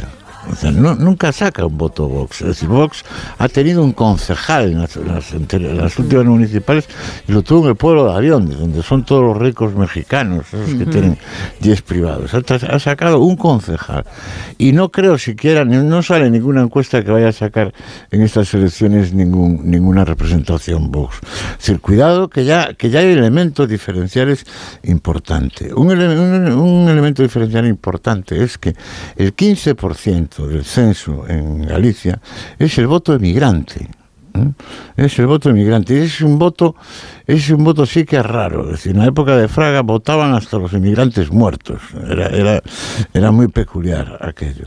Y, y ese 16% puede a veces alterar. Es muy posible que, que si hay un, una- un resultado muy ajustado el domingo, haya que esperar hasta el jueves, que es cuando hacen el recuento de los votos de la migración. Porque es un bueno, hace- 15% hacéis de- campaña, además, se hace campaña de las elecciones Bueno, hacen- gallegas hacen- en Buenos hacen- Aires. Y no, y no creo que fuera casualidad que, que hablara de la gloriosa victoria de Milei y Ayuso cuando estuvo en de meeting ahí. Sí, pero, pero que, pero que, vamos, hacen, hacen, hacen campaña el PP, un poco el PSOE, El PSOE pero todo eso, la sí. migración no es solo Buenos Aires, o sea, una campaña, una campaña enfocada solo a ese 15%, 16% del censo que está, claro, tienen que dar varias vueltas al mundo. Claro, por eso lo centralizan ahí. En, les, les saldría, les saldría un poco caro, ¿no? Y luego, pues, que, que es importante, si por ejemplo, eh, eh, vamos a ver, eh, Feijó, cuando, cuando ganó las elecciones, yo me lo encontré aquí en el estudio de Onda Cero, según salía yo del estudio, entraba, entraba Feijó cuando ganó aquellas elecciones de sorpresa, en el 2009. Y yo dije, oh, hombre, Alberto, ¿cómo estás? Pero no te parece dice, no me digas, yo no me lo creo. O sea, que él no se creía que iba a ganar las elecciones del 2009. Cuando llegó a la Junta en el 2009 fue terrible, es como es ahora, es como es ahora. Es decir, era, tenía un toque, tenía un toque bastante ultra, muy agresivo, en una derecha muy agresiva. Pero eh, Feijó sí que sea, este, se ganó el camelo ese que, se ha, que se ha creído todo el mundo de que era un tipo que no era una derecha, que era un guay, que todo era centrismo y tal. Mira, mira, mira cómo le ha salido ahora en- en Madrid. porque- Bueno, veremos a ver qué pasa el, el domingo, Antoni, y ya lo, ya lo comentaremos. De, de momento se acaba hoy la campaña electoral y mañana a reflexionar todos, que será interesante. Eh, ha- hablaba de la inmigración, Antón Reixa. Eh, pues nos vamos a ir de viaje con Miki Otero, porque, bueno, ahí están sus orígenes también, Otro ¿no? producto de la migración. Sí. hombre, claro. Claro, claro. Así que vamos Y a viajar. jefa, ¿A qué, ¿eh? año nos situamos Claro, es que para hace- este es viaje de Galicia a Barcelona? El tema es por varias efemérides. La 100 años de radio, ¿no? El otro también por las elecciones eh, gallegas y por la gran efeméride, eh, no para el mundo, pero para mí, sí. Si no estaría aquí si no fuera por esa efeméride, de 50 años. Hace 50 años que se fueron mis padres de, de- de Galicia. Hace exactamente 50 años. Hay que decir lo primero es que no eran los primeros, ni en el valle, ni en la zona, ni en la familia. Las historias eh, de indianos de, de mi alrededor siempre me han fascinado. Eh, Recuerdo uno que acabó de taxista en La Habana y que cuando volvió dibujaba mapas inventados todo el día. Hubo otro, una, una historia que explicaba mi primo fantástica, uno que perdió, se jugó a las cartas una vaca de casa, la perdió y le daba tanto miedo volver eh, que se fue caminando hasta Coruña, que eran horas, y se metió en, la bodega de un barco pensando que se iba a La Habana y apareció en Nueva York. Flipando porque la hablan en inglés, ¿no? Gallego. Eh, y, y por lo visto estuvo allí bastante tiempo y acaba- acabó volviendo a Galicia con dinero y hablando gallego con acento italiano, porque por lo visto había trabajado en las atarazanas con, al mando de Lucky Luciano y de los italianos. Y volvió así. Las historias son increíbles. Tengo tíos abuelos que se fueron a La Habana, trabajaron en una sastrería, cortando trajes de mafiosos, cortaron con la familia.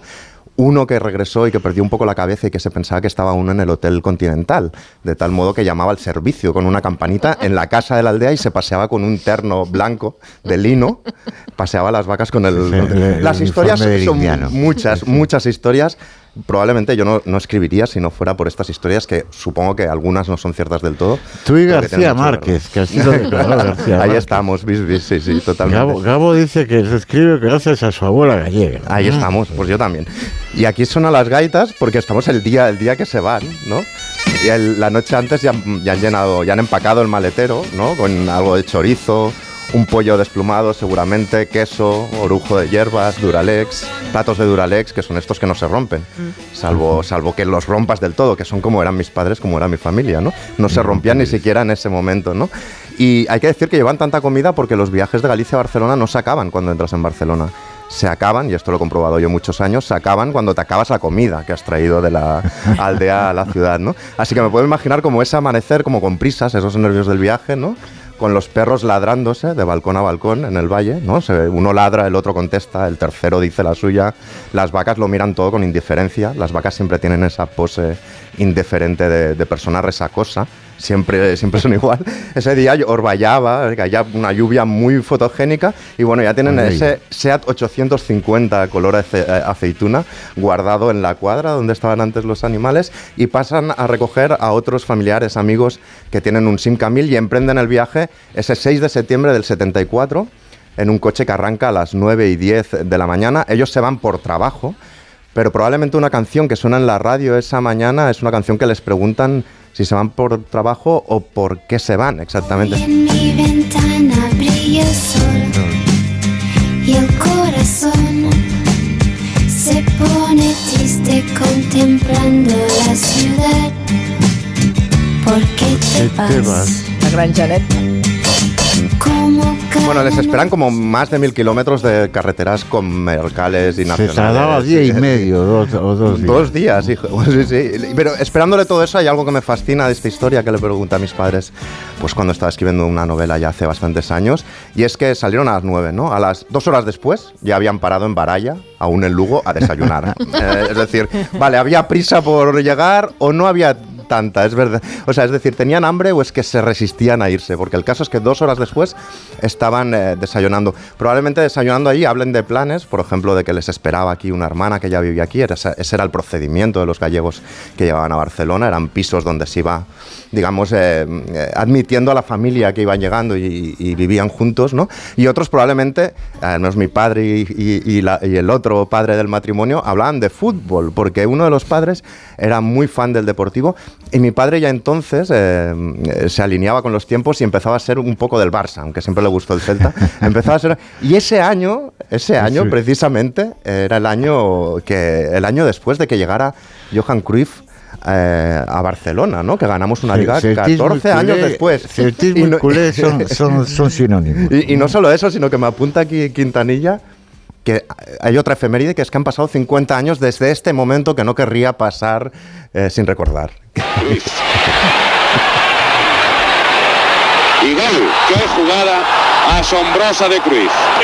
0-5, ¿eh? Es Joan, nos tenemos que refugiar en la nostalgia, amigo. Tal, co- manita, tal como sí. nos va. Incluso es posible que en el coche escucharan el famoso anuncio que Cruyff hizo ese año, ¿no? Como afición, a Johan Cruyff le gusta pintar y le gusta hacerlo bien. Por eso uso tinturas Bouguer. Bueno, yo creo que mis padres se tomaron, especialmente mi padre, como un buen presagio que un genio como Cruyff se mudara a Barcelona unos meses antes de que ellos lo hicieran, eso está claro. Y en los primeros eso yo no descarto que bueno, había GPS y tal, que se perdieran unas cuantas veces. Así que probablemente otra de las canciones de ese año que Oye, sonó pero- en esas pérdidas fuera el señor Juan Pardo. ¿no?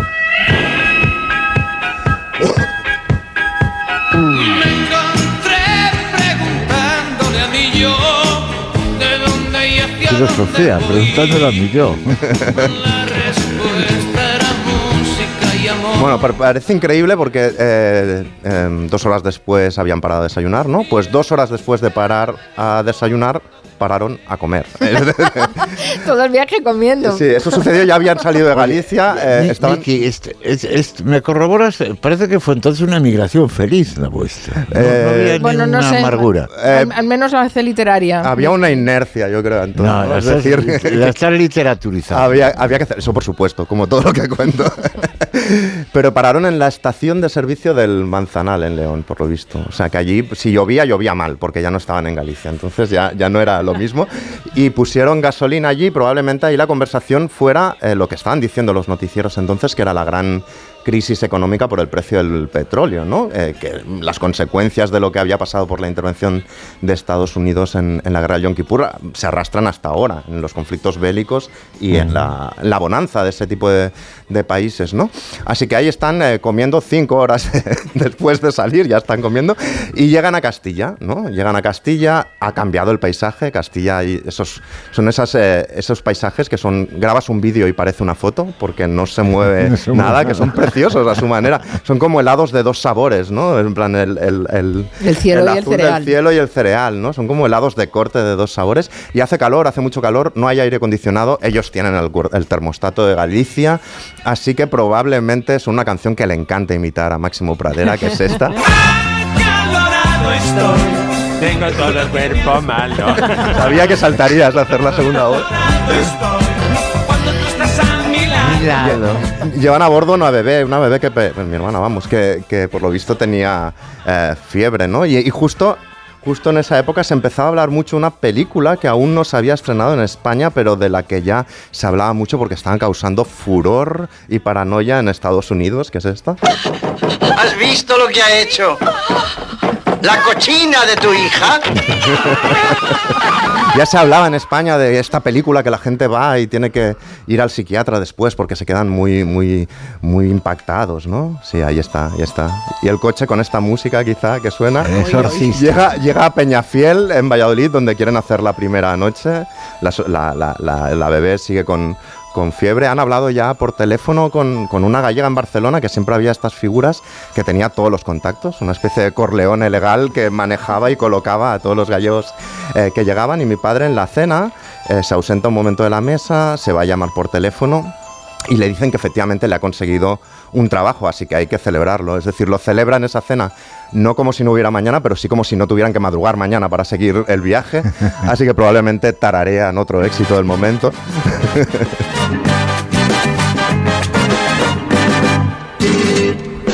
Porque tú te ves bonita, tú te pones El caso, es que, el caso es que dejan atrás Soria en dirección Zaragoza, el 5000 cu- corre un montón, el 850 intenta seguirle y paran a comer en un pueblo con nombre de persona. Entonces eh, es un pueblo llamado Borja. Entonces era un pueblo muy bonito, muy cuco, conocido por una hospedería antiquísima, ahora es conocido y mundialmente conocido por otra cosa. Salitre, se va, se va.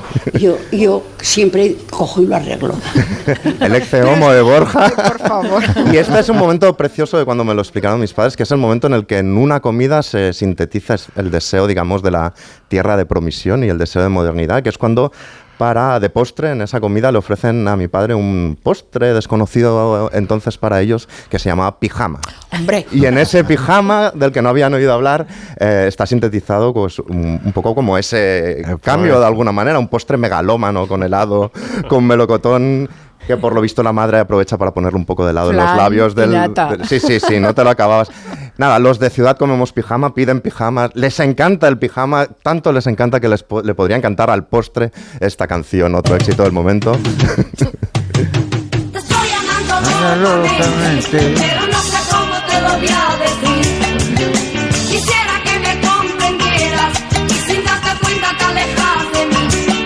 Bueno, están a, a 60 kilómetros de Barcelona, que ahora es literalmente estar en Barcelona eh, directamente, pero entonces eh, faltaba por hacer algo curioso, que no estaba la A2 construida, así que había que subir los puertos de los Brooks antes de que caiga la noche, ya que ello se convierte el 5850 en una especie de 24 horas en Le Mans eh, para intentar llegar antes de que, para no tener que hacer esa segunda noche.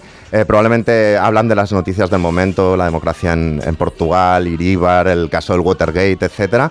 Hay muchos nervios. Deciden comparar en Igualada para comprar leche para la bebé. Se pierden allí.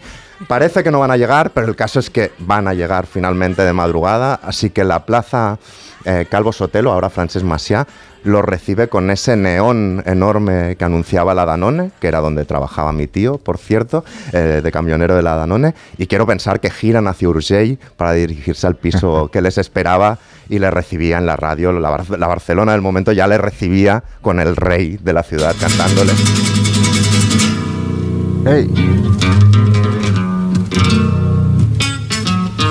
Alegría, si queréis tener cantar, alegría de vivir.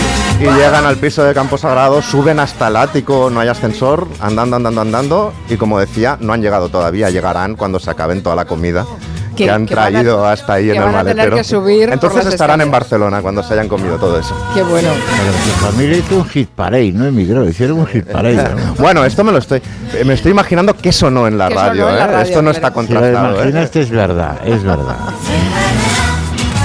Qué viaje, ¿no? como bueno, eh, tú lo has eh, lo has novelado, pero que debió ser un viaje difícil para muchísima gente y no Muy solo hasta. Barcelona, toda la gente que, que tiene que emigrar, ¿no? En algún momento. Y este tono chascarrillero, terrible. en ese momento seguro que hubo momentos como de, de dolor verdadero, porque Claro. además el gallego, mm, tú puedes sacar un gallego de Galicia, pero no vas a sacar a Galicia del gallego, Nunca. ni del hijo del gallego, Sí. diría. O sea que- Sí, sí, sí. A la vida, si queréis tener Bueno, seguimos con la resaca de los Goya. Fueron la semana pasada, el fin de semana pasado, pero eh, ha habido muchos comentarios a posteriori. eh, ese gran discurso de la premiada Sigourney Weaver y Nuria. Que ya nos habló de Alien el lunes, insiste en, en hablar de Alien. Y, y bueno, le vamos a dar el gusto. Ya Claro, es la jefa. Claro, a ver, no, sí, bueno, no solo porque. Sigourney Weaver ha sido la, la primera gran protagonista del cine de acción con su teniente Ripley, es que la saga Alien es un filón que nunca se acaba. Vacío. Voy a comer hasta que reviente. Cuidado con las indigestiones. Atención a este sí. gran spoiler que ya os comenté el lunes, ¿no? De tengo, voy a comer hasta que reviente. Me parece ya muy significativo de lo que va a pasar. Alien es una peli buenísima. Yo no sé si estaréis de acuerdo, os gusta o no. Obra maestra. Obra maestra, Obra maestra. pero tiene un fallo y es muy importante, que es que no tiene una canción pegadiza la película. Es verdad. Claro, no tiene una canción que pueda recordar. O sea, tú, por ejemplo, dices Dos hombres y un destino. Al momento te pones a cantar Raindrops Keep Falling on My Head, ¿vale? ¿Y qué pasa con Alien? No tenemos canción, no tenemos ese momento de Eres mi mundo interior, Alien, yo te quiero. No, Ah, no falta eso. tenemos canción de Alien y yo creo que eso tenemos que solucionarlo esta misma tarde. Ahora tenemos que encontrar una canción para la película, algo que sea pegadizo, algo que cuente la esencia del personaje. Por ejemplo, vamos a investigar en el repertorio de Julio Iglesias. Tan dentro de mí conservo el calor que me hace sentir El humor negro de White Tower. Qué grande. tan dentro de mí que aún puedo vivir muriendo de amor Y ahí va. muriendo de ti Muriendo de ti, ahí lo dice Lo todo, veo es una clarísimo. canción perfecta. A, a propósito, ¿alguien conoce a alguien que se llame Gwendolyn? No, no, no, no sería el día. Bueno, vamos a contemplar otras posibilidades de canción. Imaginad por un momento un número musical en medio de la película Alien, ¿no? En el que es el alien el que canta y va saltando por la nave y de repente se pone a cantar a su amada Ripley. sabor de amor todo me sabe a ti comerte sería Comerte. un placer porque nada Ya, ya. me gusta más que tú Va avisando, atención a esto. boca, Boca de piñón, porque él tiene una bocada que claro. Es irónico, ¿no? Bésame con frenesí del negro de un mejillón son tus ojos en su punto de sal Del negro de un mejillón son tus ojos en su punto de sal. El bicho ya está salivando en este momento, pero es que no sabéis cómo se pone un alien cuando está enamorado, se pone baboso.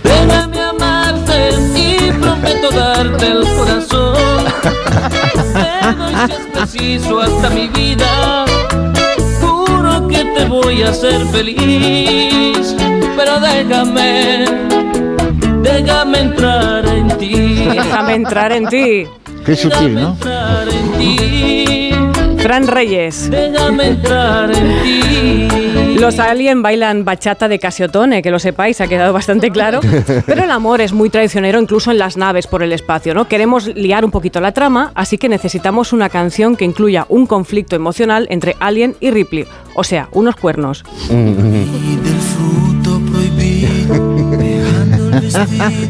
colgado de nuestra inconsciencia.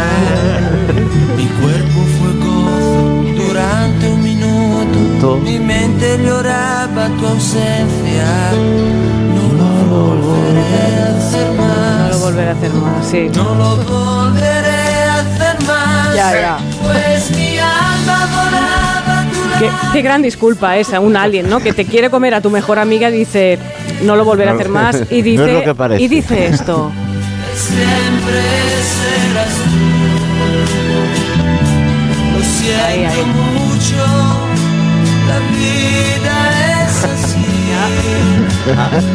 No he inventado. No lo he inventado yo. Ahora, soy así, soy así, ¿no? Mierda de disculpa de alguien. Bueno, llegamos al final de la película y necesitamos una gran escena de baile, un colofón, un la la land espacial donde toda la tripulación del Nostromo se ponga a bailar, por ejemplo, con esto. Ay, amigos, tenemos a Ripley, a Lambert, Ash, Kane, Parker, Dallas, Brett. Los marcianos llegaron. Azúcar, azúcar.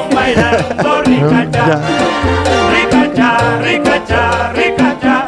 Los marcianos de Tito Rodríguez ahí bailando. Y ahora, después de este momento, no sé si os ha gustado alguna de estas canciones para Todas. la película. Todas, todas. Y ahora hablemos completamente en serio. Existe una canción que surgió inspirada por Alien, por la película. Y si escucháis la letra, entenderéis que todo cuadra. Es de los hombres G. Marta tiene el corazón. No tiene que darle cuerda, es automático. Puedes oír sus pataditas, está vivo, creo yo. Marta tiene un pasajero, en su corazón, en su corazón. El octavo pasajero. Bueno, pero eso te lo has inventado. No, no, no, esto es real. Ha salido. ¿Entre qué, David? Ahí lo tenéis. No, no, de verdad, o sea, ¿De- de confirmado por David Summers. La historia es que en aquella época su padre hacía chistes sobre la pasionaria y ella tenía un marcapasos que le habían puesto por esa época. Y por aquellas fechas también se había estrenado Alien. Entonces David Summers hizo una mezcla muy rara y salió, dice, la canción, la canción más surrealista que he hecho en mi vida y la tengo que cantar todos los días por cojones. Eso lo dijo David Summers. Y para acabar, solo un pequeño recuerdo para Bolaji Badejo, que era el señor nigeriano que estaba dentro del cuerpo del alien y del que no se acuerda nunca nadie, ni siquiera Sigourney Weaver recogiendo un Goya.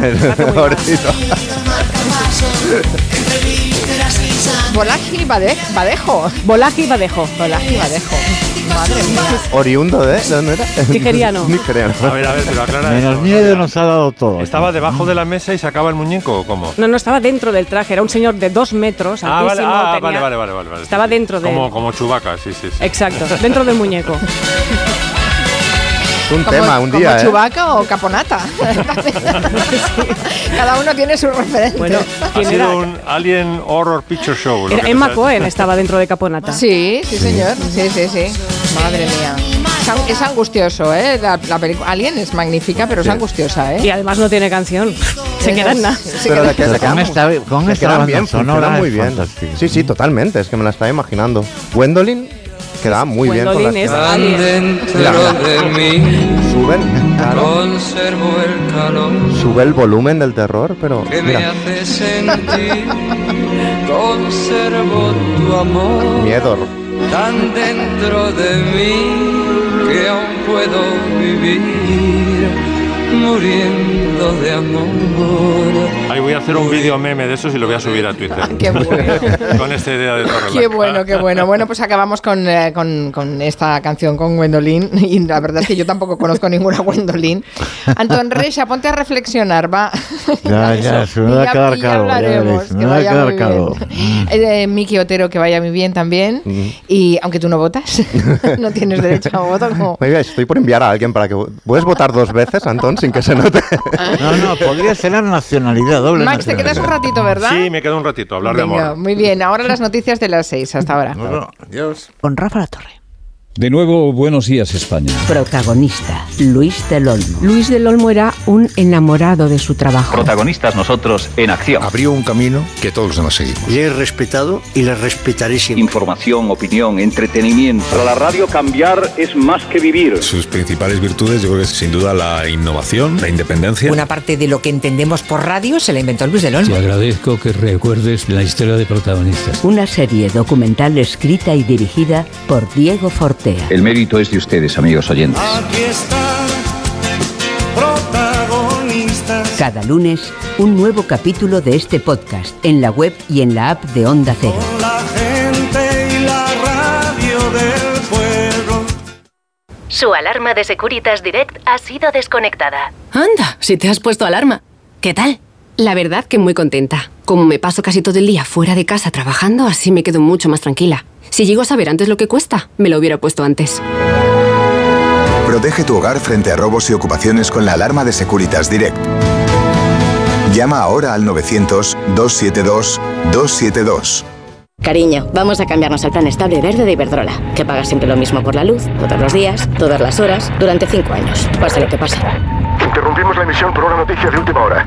Nos están invadiendo los extraterrestres. Pase lo que pase. Pase lo que pase. Y ahora, además, llévate 100 euros con el plan estable verde de Iberdrola. Contrátalo ya llamando al 924 24 24 o en iberdrola.es. Consulta condiciones en la página web. Iberdrola, por ti, por el planeta. Empresa patrocinadora del equipo paralímpico español. Tengo la memoria fatal. Se me olvida todo. Si te falla la memoria, toma de Memory. De Memory con vitamina B5 contribuye al rendimiento intelectual. Y ahora para los más mayores, de Memory Senior de Pharma OTC.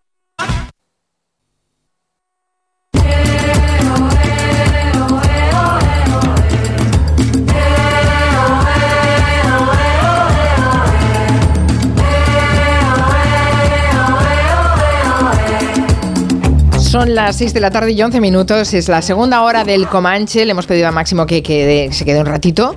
eh, pero Y también Nuria Torreblanca, que siempre nos acompaña a las dos horas. En Madrid ya está preparada Noelia Danez. ¿Qué tal, Noelia? ¿Cómo estás? Muy buenas tardes, muy bien. Sí. Bueno, muy bien. Bueno. Me ha dado el parte médico y muy bien, muy bien no está. Bueno, no sé si es alergia o es resfriado. Lo que os aseguro es que no es ni gripe ni, ni COVID porque me he hecho un test, pero mm, algo hay, algo hay. No por- está muy católica. Algo bulle, pero no, no creo que es alergia, porque en Madrid es tremendo. O sea, es que ya hay floraciones. eh, pero me, me decían que hacía frío en Madrid. Esta semana ha estado haciendo frío. Pero ha Madrid. alternado temperaturas Alterna. bajas, sobre todo por la tarde-noche, con de pronto Mm. máximas de 17. Entonces es, bueno, una primavera, mm, bueno, pues... Es un clima bipolar. Claro, fruto, Sí. fruto de la Así situación Así estamos, efectivamente. climática, claro.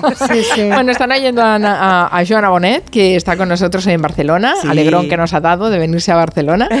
Y No sé si es- escuchó mi homenaje a Jesús. No, Max. Ah, pues se lo tienes que pasar, ¿eh? Ah, se lo ¿ha tienes que enviar. No, hoy no. Vale, lo Pero- buscaré, lo buscaré. Sí, o, o Max, que te pase un link. Hoy os he no pasa nada. abandonado a los madrileños. Exacto. Estoy aquí de. Bueno, pero nos haces compañía los de aquí, Sí, está bien. Las ramblas, que había Bueno. un Hare Krishna ahora mismo. Ahora sí. ah, el, el de esta hora, ¿no? En la Rambla siempre pasa algo. Hemos estado una semana con carnavales y ahora dices, ah, sí, el Hare Krishna Sí, pasa sí, sí, habitualmente sí, por aquí. Clásico. Es un clásico, sí, sí. Bailando. Estamos muy. Vosotros os quejáis en Madrid, pero entretenidísimos en Barcelona también estamos, ¿eh? No os penséis, no tenemos mascletas. Bueno, aquí no se sabe todavía, ¿no? Sí, ya sí, está. ya está, ya está. La vais Ya a no hay tener. quien lo pare. Así, ¿eh? Sí, Ah, sí, sí. Y además yo me paso ya al enemigo. Se van a cargar las, a cagar las garzas, los chorlitos. Madre mía. Vamos a, sí, a. ¿sabes? Sí, sí, sí. Muchos Bueno, hemos salido de Madrid este fin de semana por la mascleta.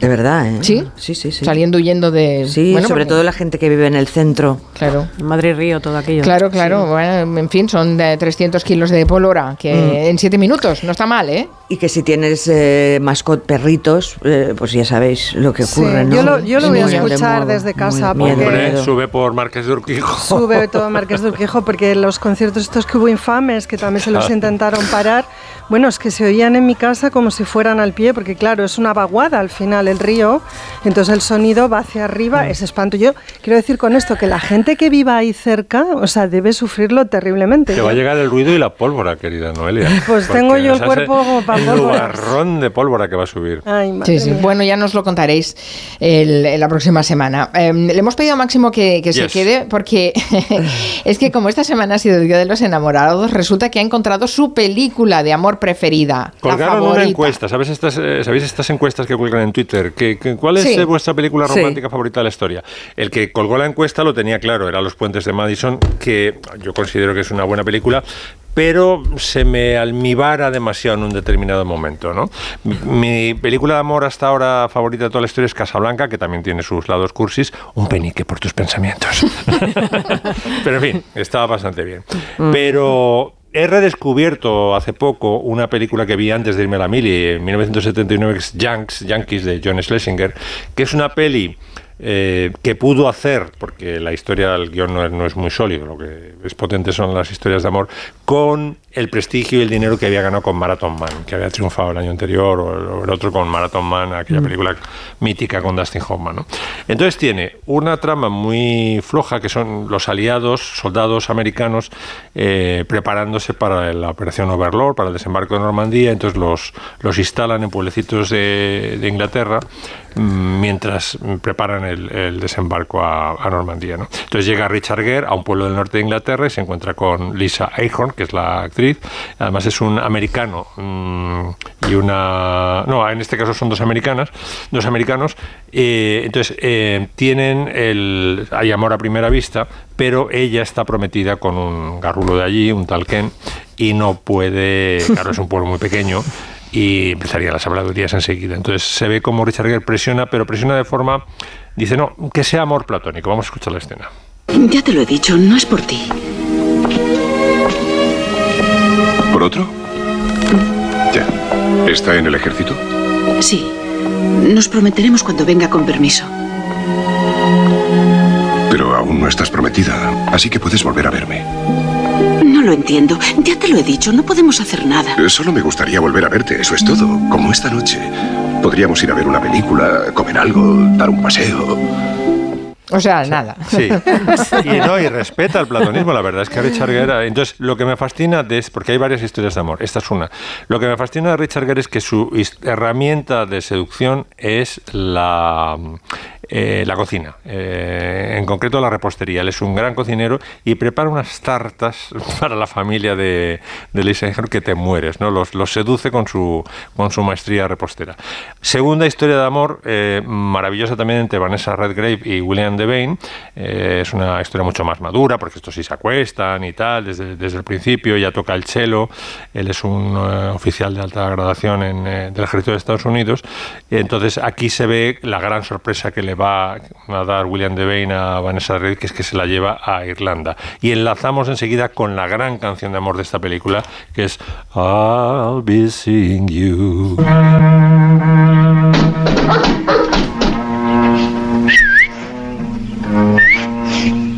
Coge el abrigo y el sombrero, nos vamos de viaje. No puedo ir a ningún sitio y tengo mucho que hacer. Tómate un descanso, ¿quieres? Trabajas demasiado. Yo me tomo el día libre, deberías hacer lo mismo. ¿Y a dónde te propones llevarme? ¿Qué te parece si fuéramos a Irlanda? I'll be seen in all the old familiar places. Así que Yankees, ¿eh? Ahora ya Si eres os, tu referente. si os gustan las historias de amor, no podéis dejar de verla. Muy bien, apuntado queda. Gracias, Máximo. No sé si Joana Bonetti, Noelia Danez y Nuria Torreblanca han, eh, conocen esta película o si tienen otra preferida de las románticas. Bueno, yo ahora recordaba una película que de, de joven me impactó mucho, de, de más joven quiero decir, que era lo- le- Los amantes de Pont-Neuf. Bueno, bueno, Les bueno, amants no de te, lo- Pont-Neuf. te juro, Joana, que lo iba a decir. Es que estamos, erra- es que, es que de verdad, ¿os ¿eh? ponéis de acuerdo? juro, es chispa personal fortísima la que tenemos Joana y yo. O sea, Sí, he sí, pensado, sí. cuando lo ha preguntado Mari Carmen, que además no nos habían advertido, que dijéramos, No. me Es que a, así a un veces os pillo por sorpresa, sí. Y A mí digo, los esa amantes del Ponnef, Sí, o oh. sea, claramente. Y luego escenas de un matrimonio, a pesar de que haya una ruptura, hay el final de la película, bueno, ahora haré un pequeño spoiler, pero es que no, no sé si es el final, pero hay un momento que a mí me traspasó, que es cuando ya están separados, se encuentran, se saludan y ella, Scarlett Johansson, hace alto y le dice a él, espera, se agacha y le ata el cordón del zapato. O sea, Vaya acto de o sea, amor que que yo- puede hacer un hombre por una mujer, atar el zapato. no, no, ella a él, Ay, a él. ella a él. Pero es aquello, es el pozo del amor, ¿no? Cuando lo ve, lo ve con él y es como mm, ese punto de protección. Espera, y le ata el zapato. Me pareció. A lo mejor algo, en su ¿no? cabeza es, oye, es tonto este otra vez con el zapato desabrochado. es, que, es que ni siquiera. No, era muy una ternura de A ver si se lo come la alien. Bueno, ¿alguna, alguna aportación de película de amor, Nuria Torreblanca? A ver, Yo, yo, a ver, ya sé que es una película, es, no es que sea de serie B, es de serie Z, porque es mala de peli de tarde chunga, pero me encantan los actores y la historia a mí me gusta, que es enamorarse, la de Robert De Niro y Meryl Ah, Streep. es chula. A ver, es un poco, eh, pero, pero esa historia es creíble. Ves a Robert De Niro, Sí. ves a Meryl Streep y son tan buenos y trasladan también la historia, aunque mi película favorita de amor creo que es Rocky. No, lo digo en serio, es una película de amor. Sí, sí, sí. Preciosa, Es sí, una historia de de amor. ellos Y la Rocky y escena más Adrián. erótica de Rocky es cuando le planta todo el sobaco a, a ella cuando le visitan el apartamento. Sí, sí, sí, sí. ¿Verdad? Que le salen unos bíceps a Rocky. Que está ya con el gorrito ahí debajo diciendo, madre de Dios. Sí, sí. Bueno, sí, sí, sí. Eh, También tenemos una cierta relación, una chispa, ¿no? Adrián, mira qué sobacada. Ay, señor. Bueno, um, Joana hoy nos quiere hacer una pregunta, de hecho se la ha hecho ella, eh, que me parece muy interesante que la plantees. Em, ¿Por qué están de moda las series de moda? Sí, sí, porque la moda está de moda. Que no paramos de ver series de moda. Bueno, ha habido aquí con una especie de contraprogramación eh, a partir de Valenciaga, lanzada por Disney, y esta semana ha llegado The New Look, eh, que la ha lanzado eh, Apple TV.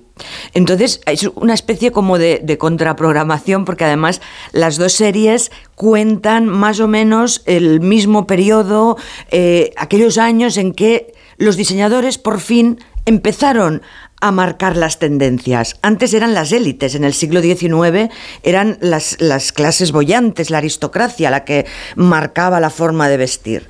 Y cuando, sobre todo pa- eh, en los años 30, que es el periodo en el cual empieza la serie de Valenciaga, eh, una serie que en general eh, la crítica la, mm, la ha aplaudido, a diferencia de New Look, que eh, está recibiendo muchísimas bofetadas porque dicen, el otro día en La Vanguardia, Pera Ferrer comentaba, ¿por qué es tan feo algo que debería ser bonito? Porque es verdad que eh, en New Look mm, cuenta el estrellato de Christian Dior y a la vez de Coco Chanel, nos encontramos con un color verde parduzco que en absoluto responde a las flores de Dior, al, New Look, que New Look, recordemos que fue un término que inventó la redactora de Harper's Bazaar, Carmel Shaw, interpretada en la serie por Glenn Close, que cuando terminó de ver el desfile eh, de Dior en los años 50, des- en el año 49, perdón, después de- de- del periodo, digamos, ¿no? de, de posguerra durísimo, eh, empezó a ver digamos, un prodigio, un prodigio de belleza, eh, las faldas eh, muy ceñidas en la cintura y luego cayendo con vuelos, los colores impresionistas. Recordemos que Christian Dior, antes de que diseñador, fue galerista de arte y galerista de arte de los surrealistas. Eh, organizó las principales muestras de arte surrealista en París en el año 14, etcétera, ¿no? Y no quería ser diseñador para no eh, decepcionar a su madre porque mm, le- les parecía, pues claro, que era hacerse mucho de menos. Pero poca cosa. Poca cosa, poca Modisto, cosa. Modista. Claro, entonces lo que hizo Dior fue revitalizar aquella sociedad eh, que estaba verdaderamente mustia y activó tanto la, la- la- la cultura social como la economía y a la vez exportó a Estados Unidos. Todos los americanos compraron el New Look. Pero bien, como os decía, pues en esta serie me encuentro por primera vez a Juliette Binoche en un papel en, en el que no me la creo. Hace de Coco. De, hace de Coco Chanel. Me parece mucho más creíble a Anouk Greenberg, que es la Chanel en la serie Valenciaga. Lo más divertido es ver los, los opuestos y cómo se, se encuentran estas series. Pero respondiendo a, a la pregunta inicial, Mari Carmen, ¿por qué ahora? Pues yo creo que porque ahora nuestra sociedad y, y nuestra audiencia ya mm, integra a la moda como parte de todo el registro cultural que nos ha ido eh, bueno pues ilustrando acerca de los movimientos sociales y culturales. Mm, a la vez eh, representa la mística de la moda esos nombres Dior Chanel no verdaderamente son nombres de artistas. Eh, la moda también entra en los museos llevamos ya una serie de años en que hay muchísimas exposiciones de moda en los museos. Entonces yo creo que se ha, mm, por fin se ha interiorizado este mensaje. En la moda, aunque los propios diseñadores sigan insistiendo en que no hacen arte, en algunas ocasiones, o sea, verdaderamente son trabajos prodigiosos y forman parte pues, de las bellas artes, ¿no? de las artesanías. Eh, ponen a bailar a todos los artesanos en, en- esta especie, di- digamos, de ritual que es el, el de un el construir un traje a mano con esas petit mains, las pequeñas manos, bueno, las modistillas que en Francia, que son mucho más elegantes, ¿no? le dicen les pe- petit mains. y son las, las modistillas que empiezan ya a salir al final de los desfiles. Por ejemplo, en los de Valentino, Pierpaolo Piccioli, el sucesor de Valentino, cuando ahora terminan los desfiles de alta costura, pide que salgan todas las modistas y algún, algún modisto, también hay algún hombre cada vez más. Y, y bien, pues bueno, es- el reconocimiento de un trabajo en equipo, aunque esté firmado por una, Así por es. una persona, ¿no? Así es. Pero eh, bueno, pues eh, decir que la, la serie eh, Valenciaga, interpretada por Alberto San Juan, topa también con, además de, de glamour, con una ética cuestionable. Porque claro, Valenciaga viste a toda la sociedad del Madrid franquista, eh, condesas, duquesas, etcétera, ¿no? Y por otro lado, en la de New Look, Coco Chanel eh, se toma un cóctel frente a un oficial de la SS, eh, Heinrich Himmler, que bueno, pues representa la ocupación de los alemanes en, en París. Y como Coco Chanel juega de manera ambigua para salvarse y para que pues no la deporten. Claro. Claro, es que hacen un retrato histórico, es que la, la época era esa. Sí. de Valenciaga hemos hablado con, con- con Noelia. Sí, Eh, ah. ¿la, la has visto, no? La serie, No, Noelia? no, la tengo que decir. Todavía no. No, porque, mm, porque es que no tengo tiempo. Es, eh, la verdad Se dice que la- no me da la vida. Sí, no, me no me da da, la vida. no me da la vida. No, es bueno, no- pues eh, yo os la recomiendo porque la música de Alberto Iglesias, el vestuario de Vina Daigeler. O sea, a ti Valenciaga te ha gustado, sí, Joana. Sí, y New Look es una serie que eh, ha perdido el color, descolorida. O sea, no tiene, no tiene la fuerza que tendría que tener eh, eh, contar esta época histórica que fue la revitalización de, de- de una estética y también de, de un ánimo muy castigado después de la Segunda Guerra Mundial. Y, y Dior es la potencia, aparte de que Dior es un nombre conocido en todo el mundo. Mirad, Dior, 46 millones de seguidores. Chanel, 60 millones de seguidores. Valenciaga, 14 millones de seguidores. Son un fenómeno, estos nombres legendarios todos, continúan hoy vigentes como un fenómeno cultural importante. Se prepara otra serie también, creo, para este año, ¿no? La de sí, Lagerfeld. Lagerfeld. Daniel Brühl va a interpretar a Lagerfeld y va a empezar, eh, la época histórica en la que empezará será en los 70, que fueron los años más eh, canallas de Lagerfeld. Y, bueno, y ahí también se va a contar pues una historia yo creo que muy interesante, ¿no? El del primer sucesor eh, de Chanel que funciona, porque hasta desde su muerte hasta la llegada de Karl, la marca Chanel se desvaneció por completo. Y va a tener ahí Brul un trabajo de cambio de peso también, imagino, porque Sí. Es verdad, tuvo Estará gordo y acabará delgado. Sí, Pues bueno, también verdad, os diré que Ben, ben, Mel- Ben Mendelssohn no se parece nada a Christian Dior, que era un hombre más bien grande, bueno, gordo, gordo, era gordo Dior, y era muy educado, un una persona, eh, yo he visto algunas imágenes y era un exquisito. Mm, y además también es muy interesante contraponer los dos espíritus, las dos ideas de moda, ¿no? De Chanel, que fue mucho más emancipadora para las mujeres, y la de Dior, que en el fondo él quería Jolie Madames, eh, como si salieran de los cuadros pues de, de Cézanne, ¿no? Y del- de los grandes maestros de, de la pintura. Pero eh, la, la aportación de Nuria con respecto al peso, Sí, porque el, pe- el peso de Lagerfeld eh, yo creo que determina en, en parte Hmm. de, las, de las cosas que públicamente dijo Lagerfeld, ¿no? Sí. Es decir, es, es otro inter- es, es otro ingrediente más del personaje. Sí, sí, No se bueno, puede Lagerfeld de eso. eh, engordó muchísimo Y bueno, él todos, todos lo recordamos con sus sofocos, de hecho hizo mucho para, para las mujeres menopáusicas, ¿no? Con su agitando el abanico sin parar, cuando era un hombre muy grande. Y cuando un diseñador que verdaderamente cambió el patrón de la moda masculina, que es Heidi Sliman, hizo unos trajes, esos eh, slim, que los, que, los pantalones que lleva Pedro Sánchez, ¿no? Ujú. ese estilo de, del traje mucho más entallado. Pues ahí dijo Lagerfeld, yo quiero vestir estos trajes y voy a adelgazar. Y se puso a régimen y, mm, eso sí, enganchado a las Coca-Colas eh, cero, bebía litros de Coca-Cola. Y Mm. una vez estuve en su, lo comentamos, que estuve en su Sí. casa y servían la Coca-Cola en una jarra de cristal de Bacarrat, como si... Bueno, bueno, fíjate, sí, sí, sí, sí.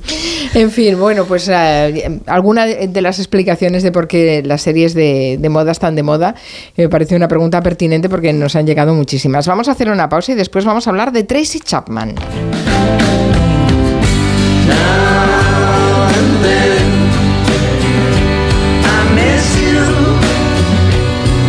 En Onda Cero, Julia en la Onda.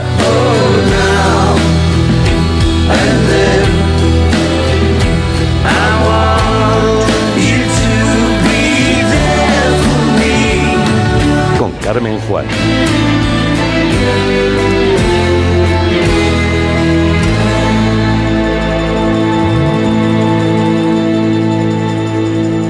El 25 de mayo de 2006 se celebró por primera vez en la historia el Día Mundial del Orgullo Friki. Vamos a ver, si hasta el Orgullo Friki tiene su día, tú también te mereces el tuyo, ¿no? Con mi día de la 11 elige tu fecha especial y juega con ella. Todos los días por un euro gana hasta 3.000 euros. Mi día, el sorteo más tuyo. Y recuerda, uno de cada cinco toca. A todos los que jugáis a la 11, bien jugado. Juega responsablemente y solo si eres mayor de edad. 29. Tus nuevas gafas graduadas de Sol Optical. Estrena gafas por solo 29 euros. Infórmate en soloptical.com. ¿Cansado? Revital. Tomando Revital por las mañanas recuperas tu energía, porque Revital contiene ginseng para cargarte las pilas y vitamina C para reducir el cansancio. Revital, de Pharma OTC. ¿Perdona? ¿Que ahora Movistar Prosegur Alarmas incluye una garantía antiocupación? Uf, ya verás cuando se entere mi perro. Ningún guardián puede competir con Movistar Prosegur Alarmas, la primera y única alarma con garantía antiocupación, que no solo disuade y protege, ahora también se compromete contra las ocupaciones. Contrátala en el 900-222-250 o en movistarproseguralarmas.es.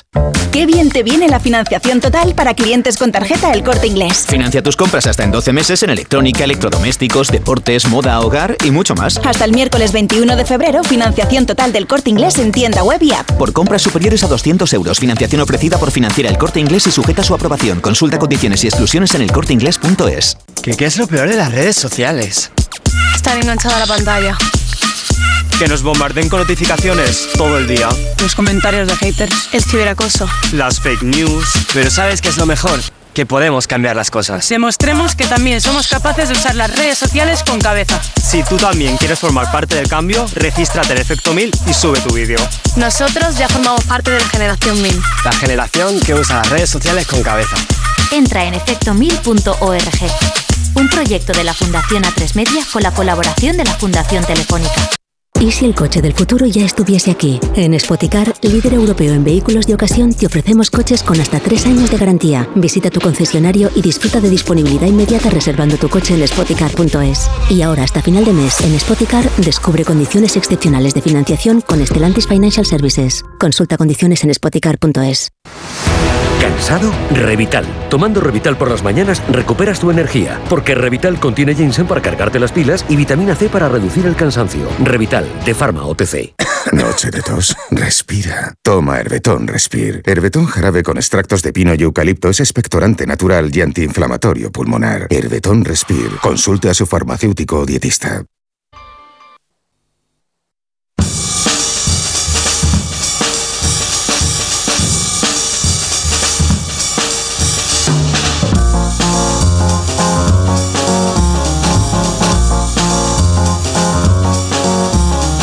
En la última gala de los premios Grammy actuó por sorpresa Tracy Chapman, cantó eh, con eh, Luke Combs, eh, su éxito de 1988, una actuación eh, de Chapman que no solo puso en pie a Taylor Swift, es que ha multiplicado las escuchas de, de este éxito musical y despertado el interés en las nuevas generaciones por la figura y por la música de Tracy Chapman.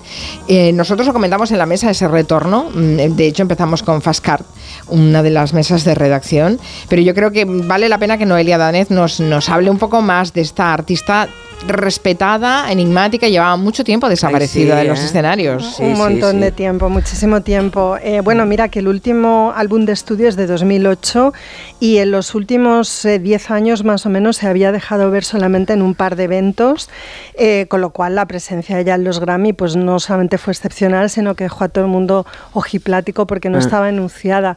Ya sabéis que mm, este artista country, Luke Combs, que es un, un- un hombre joven, había hecho un cover muy country de Fast Car y había entablado con ella algún tipo de relación, digamos, bueno, de confianza, claro, ella le había cedido los derechos y lo había hecho de una manera muy personal y ha sido él quien aparentemente la ha persuadido para que estuviera en los Grammy. La imagen de, de Taylor Swift eh, como loca cantando Fast Car, la verdad es que fue como muy tierna, ¿no? Y ese encuentro entre generaciones.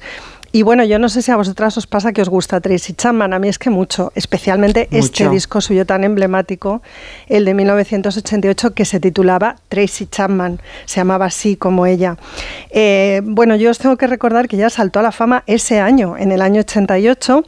eh, un año después, atención, de graduarse en antropología en la Universidad de Tufts en Boston. O sea, era una mujer muy joven y acababa de salir de la universidad. Eh, bueno, el álbum eh, se difundió bastante rápido, pero sobre todo Fast Car se convirtió en un éxito casi de inmediato. Eh, gustó muchísimo al público. Ella vendió 6 millones de copias solo en Estados Unidos en los primeros 4 o 5 meses. Eh, gustó mucho en los Grammy porque ganó nada menos que, que tres premios en la convocatoria de ese año y fue además un disco pues muy ponderado y muy valorado por la crítica porque entre otras cosas eran, esa no era la música que se estaba haciendo entonces. Estamos a finales de los 80 y por lo general la música comercial es una música pop muy producida, ¿no? Como diría mi hijo, superproducida, ¿no? Hay una superproducción, el sonido es muy diferente a lo que se escuchaba en el álbum de Tracy Chapman. Eh, eh, es verdad que el álbum es muy emblemático, es muy interesante, eh, tiene mucho contenido. Es verdad que ella tiene una imagen que también es atípica en el momento, una mujer negra muy austera, andrógina, guapa, tímida. Es decir, que reúne muchos ingredientes que la hacen interesante, ¿no?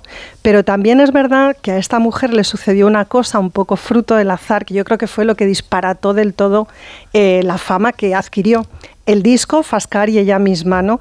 Le pasó que la invitaron, junto con una nómina amplísima de artistas, el mismo año en el que salió el disco, a participar en un homenaje a, Nelson Mandela. Era el 70 Ujú. aniversario de Mandela y se iba a celebrar un concierto multitudinario en, en Wembley.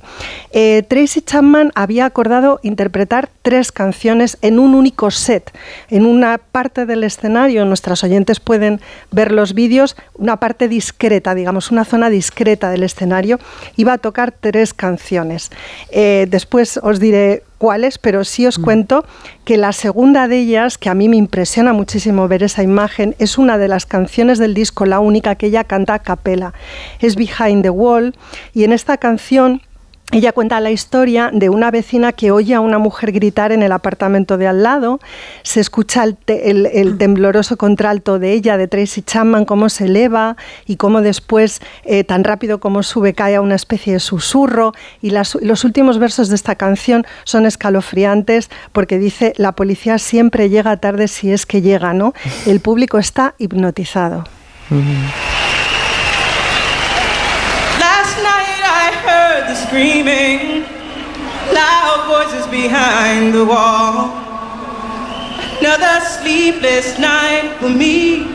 It won't do no good to call the police.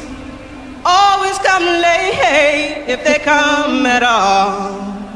Bueno, Chapman había escrito esta canción en el año 83 mientras estaba estudiando todavía en la Universidad de Tufts y la tocaba en las calles de Boston, ¿no? Para peatones distraídos. Tocaba en la calle. Sí, Increíble. Increíble que en cinco años ella estaba subida allí cantando a capela Behind the Wall.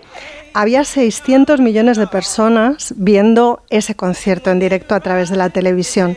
Era la segunda canción que interpretaba en ese set discreto que le habían proporcionado, pero entonces pasó lo siguiente. Iba a cantar Fast Car, pero eh, le tocaba a Stevie Wonder. Y lo que le sucedió a Stevie Wonder fue que se encontró con que había desaparecido una pieza de su equipo de sonido y se negó a subir al escenario. Así que le permitieron a Tracy ocupar el set de Stevie Wonder ella aceptó, imaginaos, los nervios y los temblores que deberían recorrer el cuerpo de esta mujer Sí. de apenas 25 años. Y ese fue el verdadero punto de inflexión en la carrera de Chapman. I remember when we were driving, driving in your car. Speed so fast, I felt like I was drunk. City lights laid out before us, and your arm felt nice wrapped around my shoulder. And I, I had a feeling that I belonged. I, I, I had a feeling I could be someone, be someone, be someone. Bueno, yo le noto un pequeño temblor en la voz incluso. Sí, sí, sí, se le Para no nota, se le nota, se le nota. Pero es, es curioso, yo siempre que escucho esta canción se me pone el vello de punta. Es que se, Es y la de. Talking About Revolution también, Sí, ¿no? Como la cantábamos. Sí, sí, bueno, no, sí, la verdad es que fue, fue impactante la aparición de, de, de Tracy Chapman en ese estadio. Yo la recuerdo, yo recuerdo esa imagen de ella cantando. Sí, con el pelo corto, ¿verdad? Sí, y vestida muy claro. oscura. Vestida así muy- y muy andrógina. Decías, no sé si lleva un traje, ¿eh? Llevaba una, una camisa de Prada.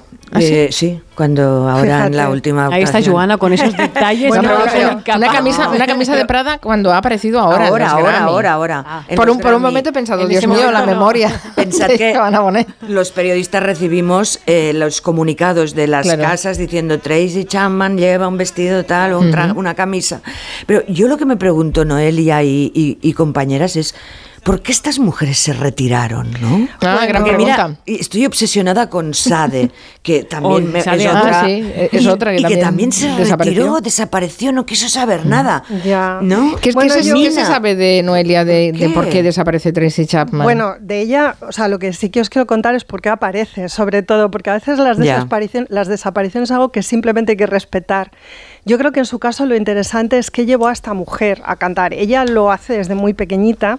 Había nacido en el año 64 en una ciudad increíble en la época, que es Cleveland. Increíble, quiero decir, para una familia negra como era la suya, de- eh, integrada por tres mujeres, una madre y dos hijas, porque sobrevivir a la Cleveland de los años 70 era verdaderamente Mm. épico. Estamos hablando de una ciudad con unos niveles de conflictividad social como no se habían conocido hasta entonces en Estados Unidos, ni siquiera en la época de las luchas por el reconocimiento de derechos civiles.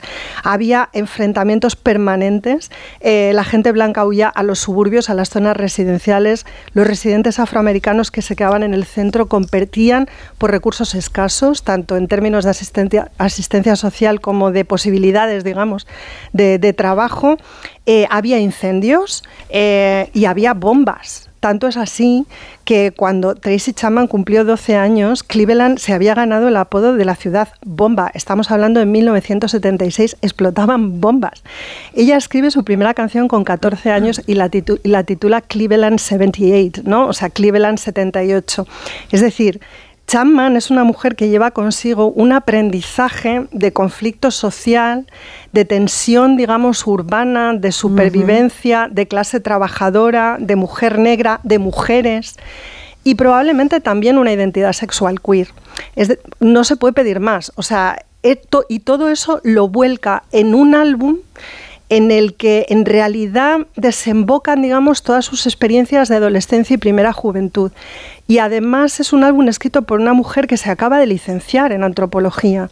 Es decir, que tiene capacidad para intelectualizar esa experiencia y hacer música con su subjetividad. Eh, es un poco duro decir esto, pero yo es que creo que Tracy Chapman es una mujer de un solo disco. Eh, Luego hubo otros. Yo, yo que sí la he seguido escuchando porque me gusta, pero claro, no son discos que reúnen todos estos ingredientes que os acabo de contar, ¿no? que tenía el disco Tracy Chapman. Os voy a poner otro ejemplo que también os va a sonar. Otra de mis canciones favoritas de ese disco, Across the Lines, por ejemplo, bueno, esa canción en la que hay guitarra y salterio y se habla de una ciudad segregada que estalla en un motín fatal desencadenado por la noticia de que un hombre blanco ha asaltado a una niña negra a la que se termina culpando de su propia violación. Hay versos en esa canción en los que se dice elige helados, corre por tu vida, esta noche comienzan los disturbios, en las calles traseras de América matan el sueño de América.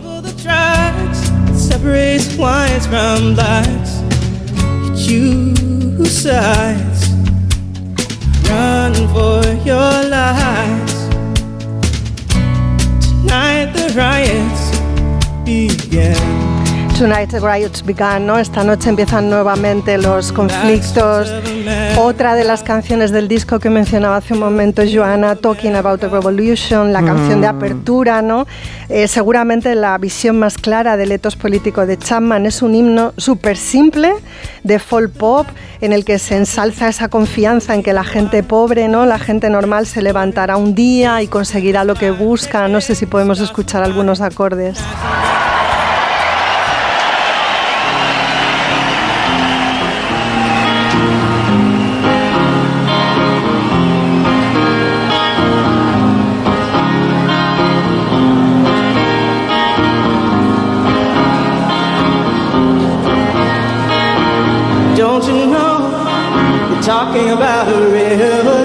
That sounds like a whisper. Don't you know? we're talking about a revolution sounds like a whisper. While they're standing in the welfare lines, crying at the doorsteps of those armies of salvation, wasting time in the unemployment lines, sitting around waiting for a promotion. Bueno, piel de gallina un poco, ¿no? Sí, Tiene, tiene una voz, eh, Tracy Chapman, ideal para cantar este- estas canciones con este mensaje, porque parece que le llore un poco la Sí, voz. Es sí, sí, sí, increíble, Es, es desgarrador. Yo creo que es por eso que nos resulta tan emotivo y nos pone la piel de gallina cuando la escuchas. Sí, ¿eh? esa voz suya es, un, es contralto, creo, y como una profundidad, ¿no? Y una voz sin matices, no sé. Y luego, cómo armoniza, ¿no? Las letras con la música. Este run, run, run, run, run, cuántas veces lo hemos cantado, ¿no? Eh, Sí, también estoy bastante de acuerdo en lo que decías, que era una, era una artista de una sola canción. De hecho, después tampoco ha, ha habido eh, mucho más eco de su, de su trabajo y supongo que discretamente ella toma la decisión, mm, una decisión privada, Claro. De llevar de, otra vida, de ¿no? llevar otro tipo de, de vida. Tiene la formación además para ello, así que está, está bien. Pero bueno, mm, el hecho de que haya vuelto, evidentemente fue gran noticia. Es un ¿no? icono, claro, es un icono aunque sea por un solo disco, pero bueno, cuántos grandes hay que han hecho la gran novela, ¿no? Y que solo han escrito uno. Pero que es una que vale por, por, por 10 de Claro, otros, o claro. sea que está bien, está bien. Pedro Páramo, por ejemplo. sí. Novelón. Sí, sí, pero ya está, ya no escribió nada más. And finally the tables are starting to turn. Talking about a revolution.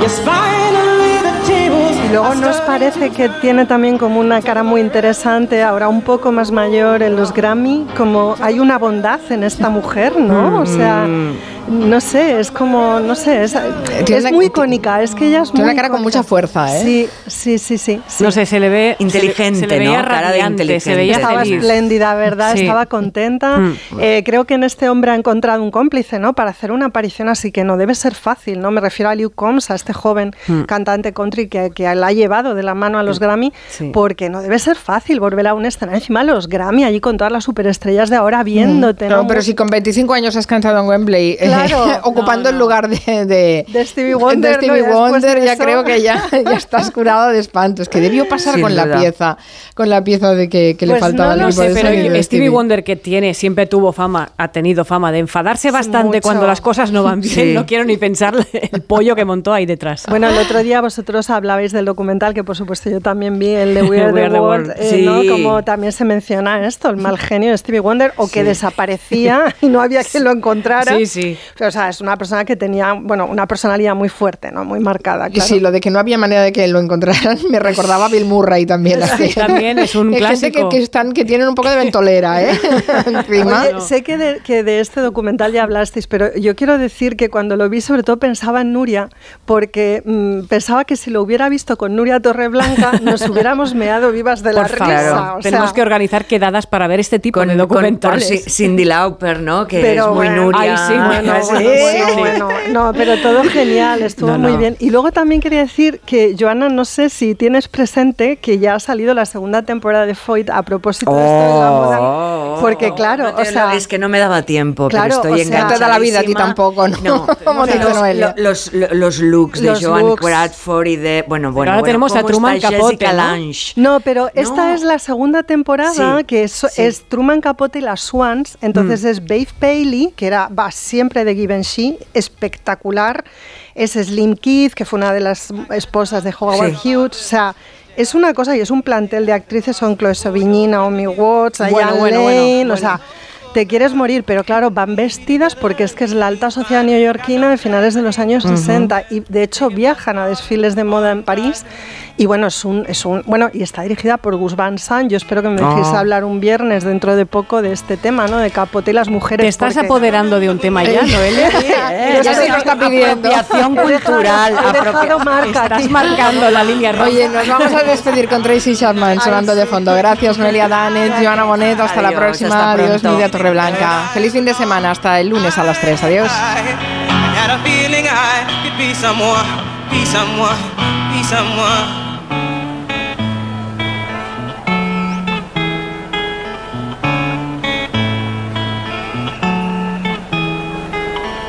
Get a fast car. Is it fast enough so you can fly away? You gotta make a decision. Leave tonight or live and die this way.